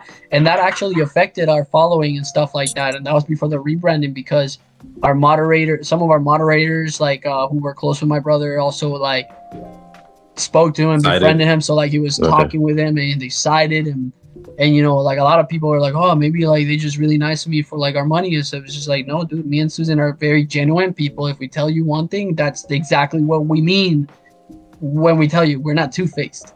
You know, and at the same time, we don't take anybody's BS. We don't take excuses. We really Mhm. cannot accept people's excuses. Like mo- any content creator would have not streamed for the week, probably. But me and Neko are like, okay, this is one of our sources of income.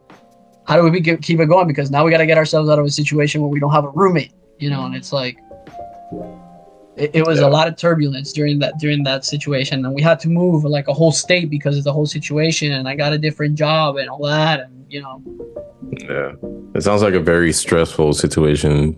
Like, nonetheless, it's it's uh, yeah. it's but it pushes in it pushes in the right direction you know it's what made us to like rebrand so it's been ever since we rebranded our content creation business has just been like magnificent you know I mean, the sharpest weapons have to be heated at the highest temperatures for it to even reach Mhm. that, you know? So that's just, just the way we see it, that we have to be pushed to that limit um, to almost break in order to really just become stronger. I think that's Mhm. why we have a lot more resilience than probably the average people. Um, and I, I we don't say that in cockiness. It's just something that we know because we went through a lot. We dealt through a lot. We've starved a lot to to even just enjoy a bare, mo- a a small morsel of happiness. To and we're still attempting to reach, you know, Yeah. like happiness to the point where we want to be happy, like uh, satisfied. yeah um and close to that too it was like we we got to top 500 and grandmaster in overwatch when we were homeless playing Which off would seem crazy to people. Which like, would seem "Why are you cra- playing video games?" yeah why are you playing video games like well this is our career this is our business is it a small independent business yes but like you know it's you got to start somewhere you know if somebody quits now it's like you're never gonna get And back now people legitimize us as being like actual a good team because of the fact that it's like, oh wait, you guys are GM and Masters during the original Overwatch, which was literally the hardest Overwatch. Like making to GM and Master now is a lot easier than it ever was back then. one. Yeah.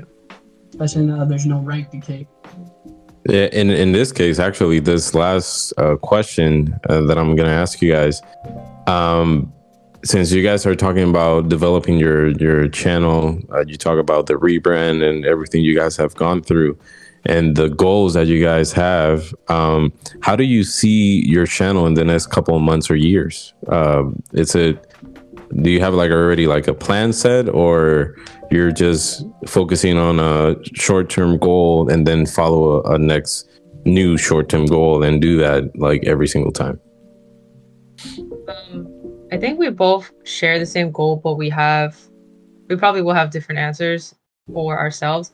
I think biggest thing for us is we will be focusing on in, our independent individual goals for ourselves, uh, while still maintaining, you know, Nekontora. Like my, like JD's huge thing is going back to his roots, which is, you know, Taekwondo and doing that within where he grew up um, in that whole like tournament martial arts field. And for me, I really want to focus on cultured heritage and I want to learn Spanish. Like my like I'm saying here now, like I really want to connect with my husband's culture. I love Puerto Rico. I love its people, its food, its culture. I'm I, I'm very curious, you know, like I I want to understand. Like I'm the type of person because I love food. I love and I feel like I learn things through food, right? Because that's something that people just you have to eat every day. Every every day people have to eat, and that's how Mhm. people show their love. And that's how that's the language that my mother spoke to me fluently, even when she was busy. Even if she has like a language barrier, she showed me love through food, and that's probably how I find a lot of comfort in, because I struggled with food for a very long, long time. Um, I had an eating disorder. I had, you know, a lot of like body dysmorphia issues. And it wasn't until I met Tora that really taught me that you can love food, have a healthy body, and, you know, care for yourself and enjoy the amazing, delicious taste that is to, to, to be offered without the nightmare of feeling overweight or like being scared to to indulge yourself in happiness. And because and I that, can tell you, Puerto Rican food is amazing. So I, I, I second that. I love it. I love the flavors. I think it's the best Hispanic food. So my personal goal really um, is to be more like uh, understanding of what my culture is, what my husband's culture is, and to localize in Florida and Miami and to potentially, you know, to reach out to like, you know, Puerto Rico and to work with local brands and to become self-sustained in that way that we can solely rely on this as being our careers and to be our own bosses and to feel like, you know, every day we wake up and it's 24 hours of everything we need to do for ourselves to feel like this is our lives that we control and that everything we're doing uh, possible so that we are happy. And it's going to require a lot of work and a lot of development, like we're doing now with our second account.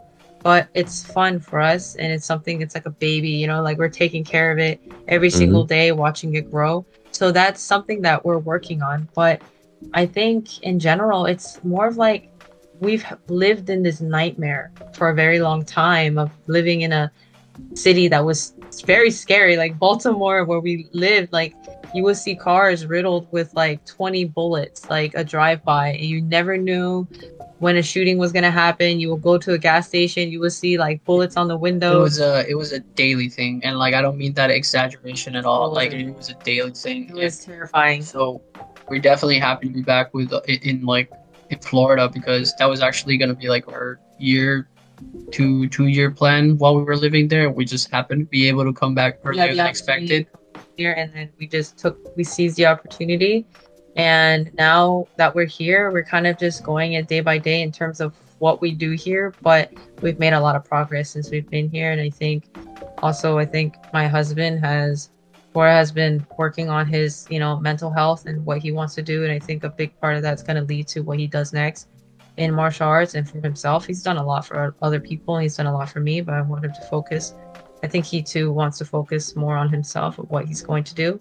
Mm, And- I wouldn't call it like mental health. We'll call it more like a spiritual. Yeah, it's like you're kind of like rebuilding yourself because you had to, you physically had to let go, like martial arts, you had to let go a lot of things you cared about just so you can provide for us, you know? Yeah. And I think given this opportunity and also you coming back and doing things that you care about is going to to show in our channel like a new side like i'm excited to not only like be involved in like the hispanic culture of miami but i'm also going to be doing martial arts with you Yeah. which i've always been interested in but scared you know what i mean like i i i, I like told jd i told her i was like man i want to do taekwondo but i don't want to be seen as a white belt man like that's so embarrassing being Yeah. 30 years old and being in a white belt class and Yeah. Uh, like I've, I've seen her spar before because she used to compete as a martial artist. So like I'm I'm definitely gonna let her start like a green belt because she has won U.S. Open when she was young. And to me, it's like I'm not gonna make you start a white belt. I fought you. I know how you fought. So it's like there's no point in you starting a white belt. I just teach you the basics. her You know, goals it's are, fun. are You're gonna see some videos about that Yeah, too. yeah, we're gonna make content about it. It's like honestly, we just want to make a living off of our life and life sharing the things that we care about. It's a very simple plan, but I think it'll take us far. Yeah. That's And, like- awesome. and, and last but not least, you Tora, what do you think? Uh, like, what's your future plan uh, for your channel and you guys? Yeah, I mean, like um, Neko said it um, very well. Uh, I just whenever I when it comes to the channel, I think uh, I- I'm very like business oriented, and, and I say that because um, I'm I'm always like, I guess you would call me I'm like the bigger picture person out of the two of us. Um, and in that aspect, I don't mean that like Neko doesn't have like big pictures for herself, but like I'm I'm very like meticulous with everything. I'm like, it's gotta be like this. We're gonna go this in here. We're gonna do that. You know, and it's like before before I get on that, like another thing that that I did want to add is that you know, like I felt like helping Susan like on her like cultural journey would be all. It's also part of like my my journey because Taekwondo is true to her Korean roots. And at the same time, too, I feel like Puerto Rican people are very similar to like Japanese and Korean people. Like we're all from a very small place in the world, but we're all of us are really extremely proud of the kind of people that we are and of our culture and our heritage. I thought that was always like very interesting, you know. And like one of the cool things that ever that that brought me to to to like, um, for example, like Japanese culture is like the oni mask and the all that stuff and, and, and that kind of art because that resonated with me. I had a I always I've always had like a huge interest in like Vejigantes. And I was just hmm. like, yo, these two islands basically have the exact same like not, not the exact same thing, but like very similar like like symbol symbols of like keeping away like bad energy or you know like doing stuff like that and i guess that's kind of like what attracted me to that so one of one of the big things that I want to do is definitely like within the next couple of years, you know, bring Neko to to our island and have her experience like all the beautiful things that Puerto Rico has to offer, you know, and meet all the people there that treat you basically like they're your family, you know, like your family. Everybody would just be like, "Oh yeah, what's going on?" You know, like that's the one thing that I always tell people about Puerto Rico is that like you can go there. Very few people are going to be like mean or like horrible to you but like the majority of them they'll they, they treat they'll treat you like you've been living with them their whole life you know? Mm-hmm. and and they're very amicable and you know uh it, it's just like a really happy place a majority of the time.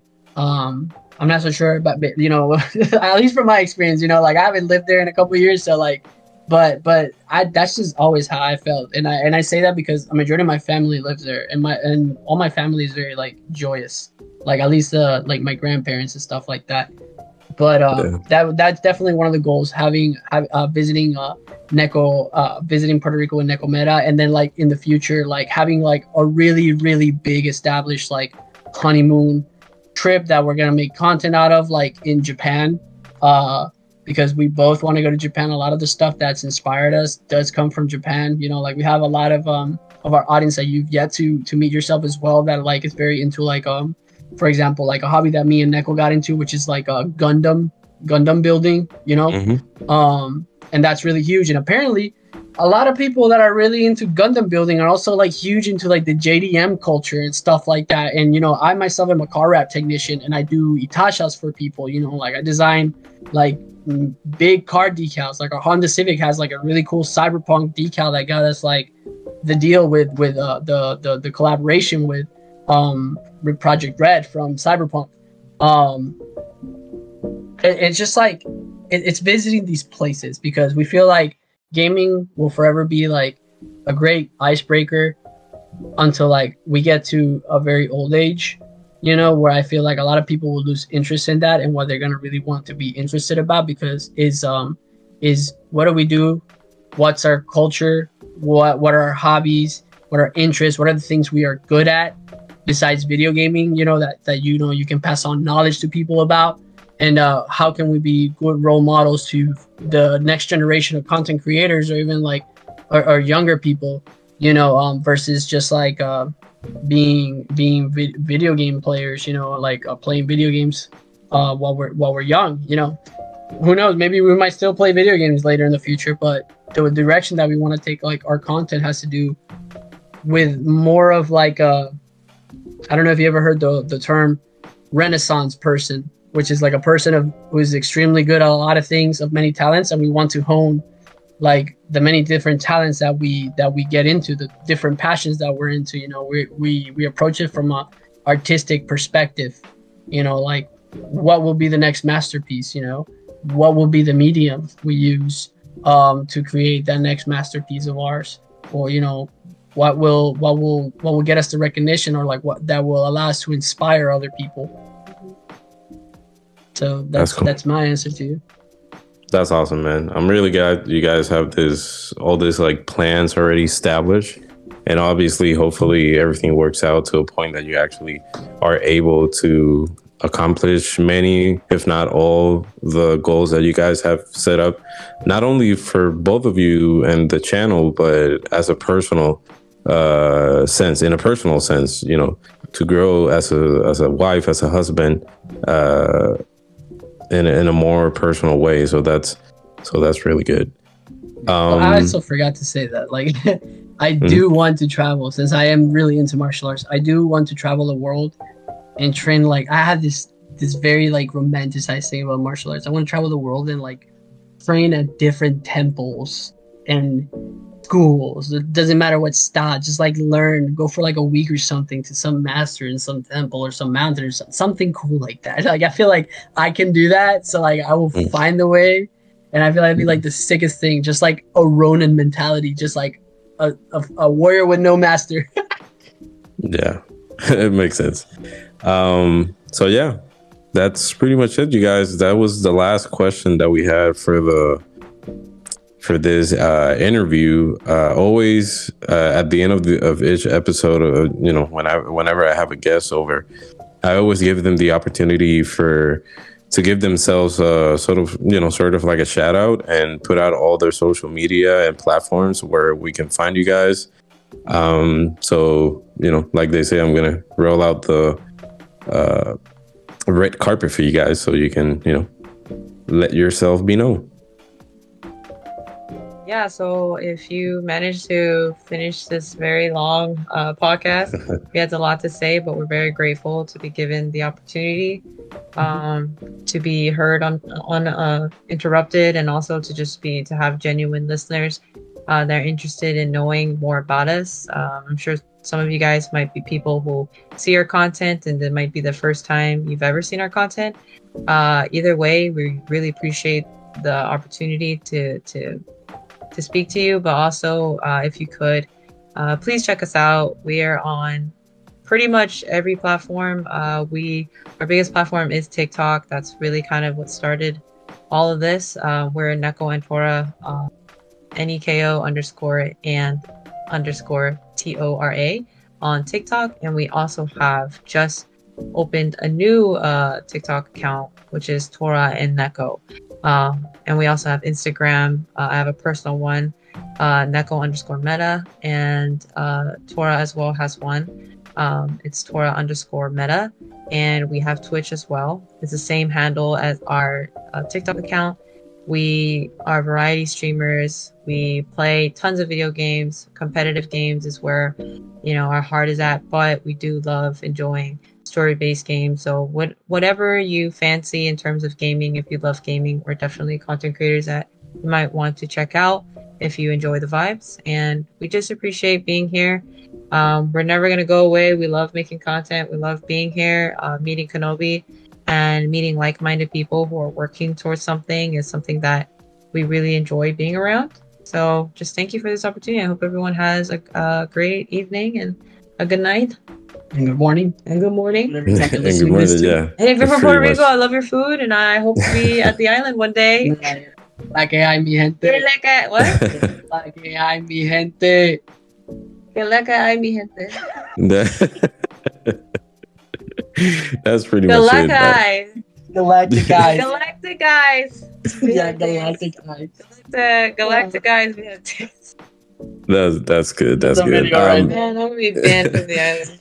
Regardless i'm gonna still include uh the social media handles and and platforms that you guys have and i'm gonna include it in the episode description. Um as always guys once again uh i really thank you guys for the opportunity of agreeing to come over and and you know uh allowing me to interview you guys and and get to know you a little bit better uh, obviously, uh, hopefully, we can continue to create content together, not only on my platform but uh, your uh, channel as well uh, in Yeah, the near future. And uh, yeah, once again, thank you for the opportunity. Thank you for you know all our listeners to you know for sticking around. Like Neko said, this is, this has been I think this has been the longest episode I've ever done on our podcast. So you guys get an award for that not a physical one but you know i'm sending hearts towards you guys.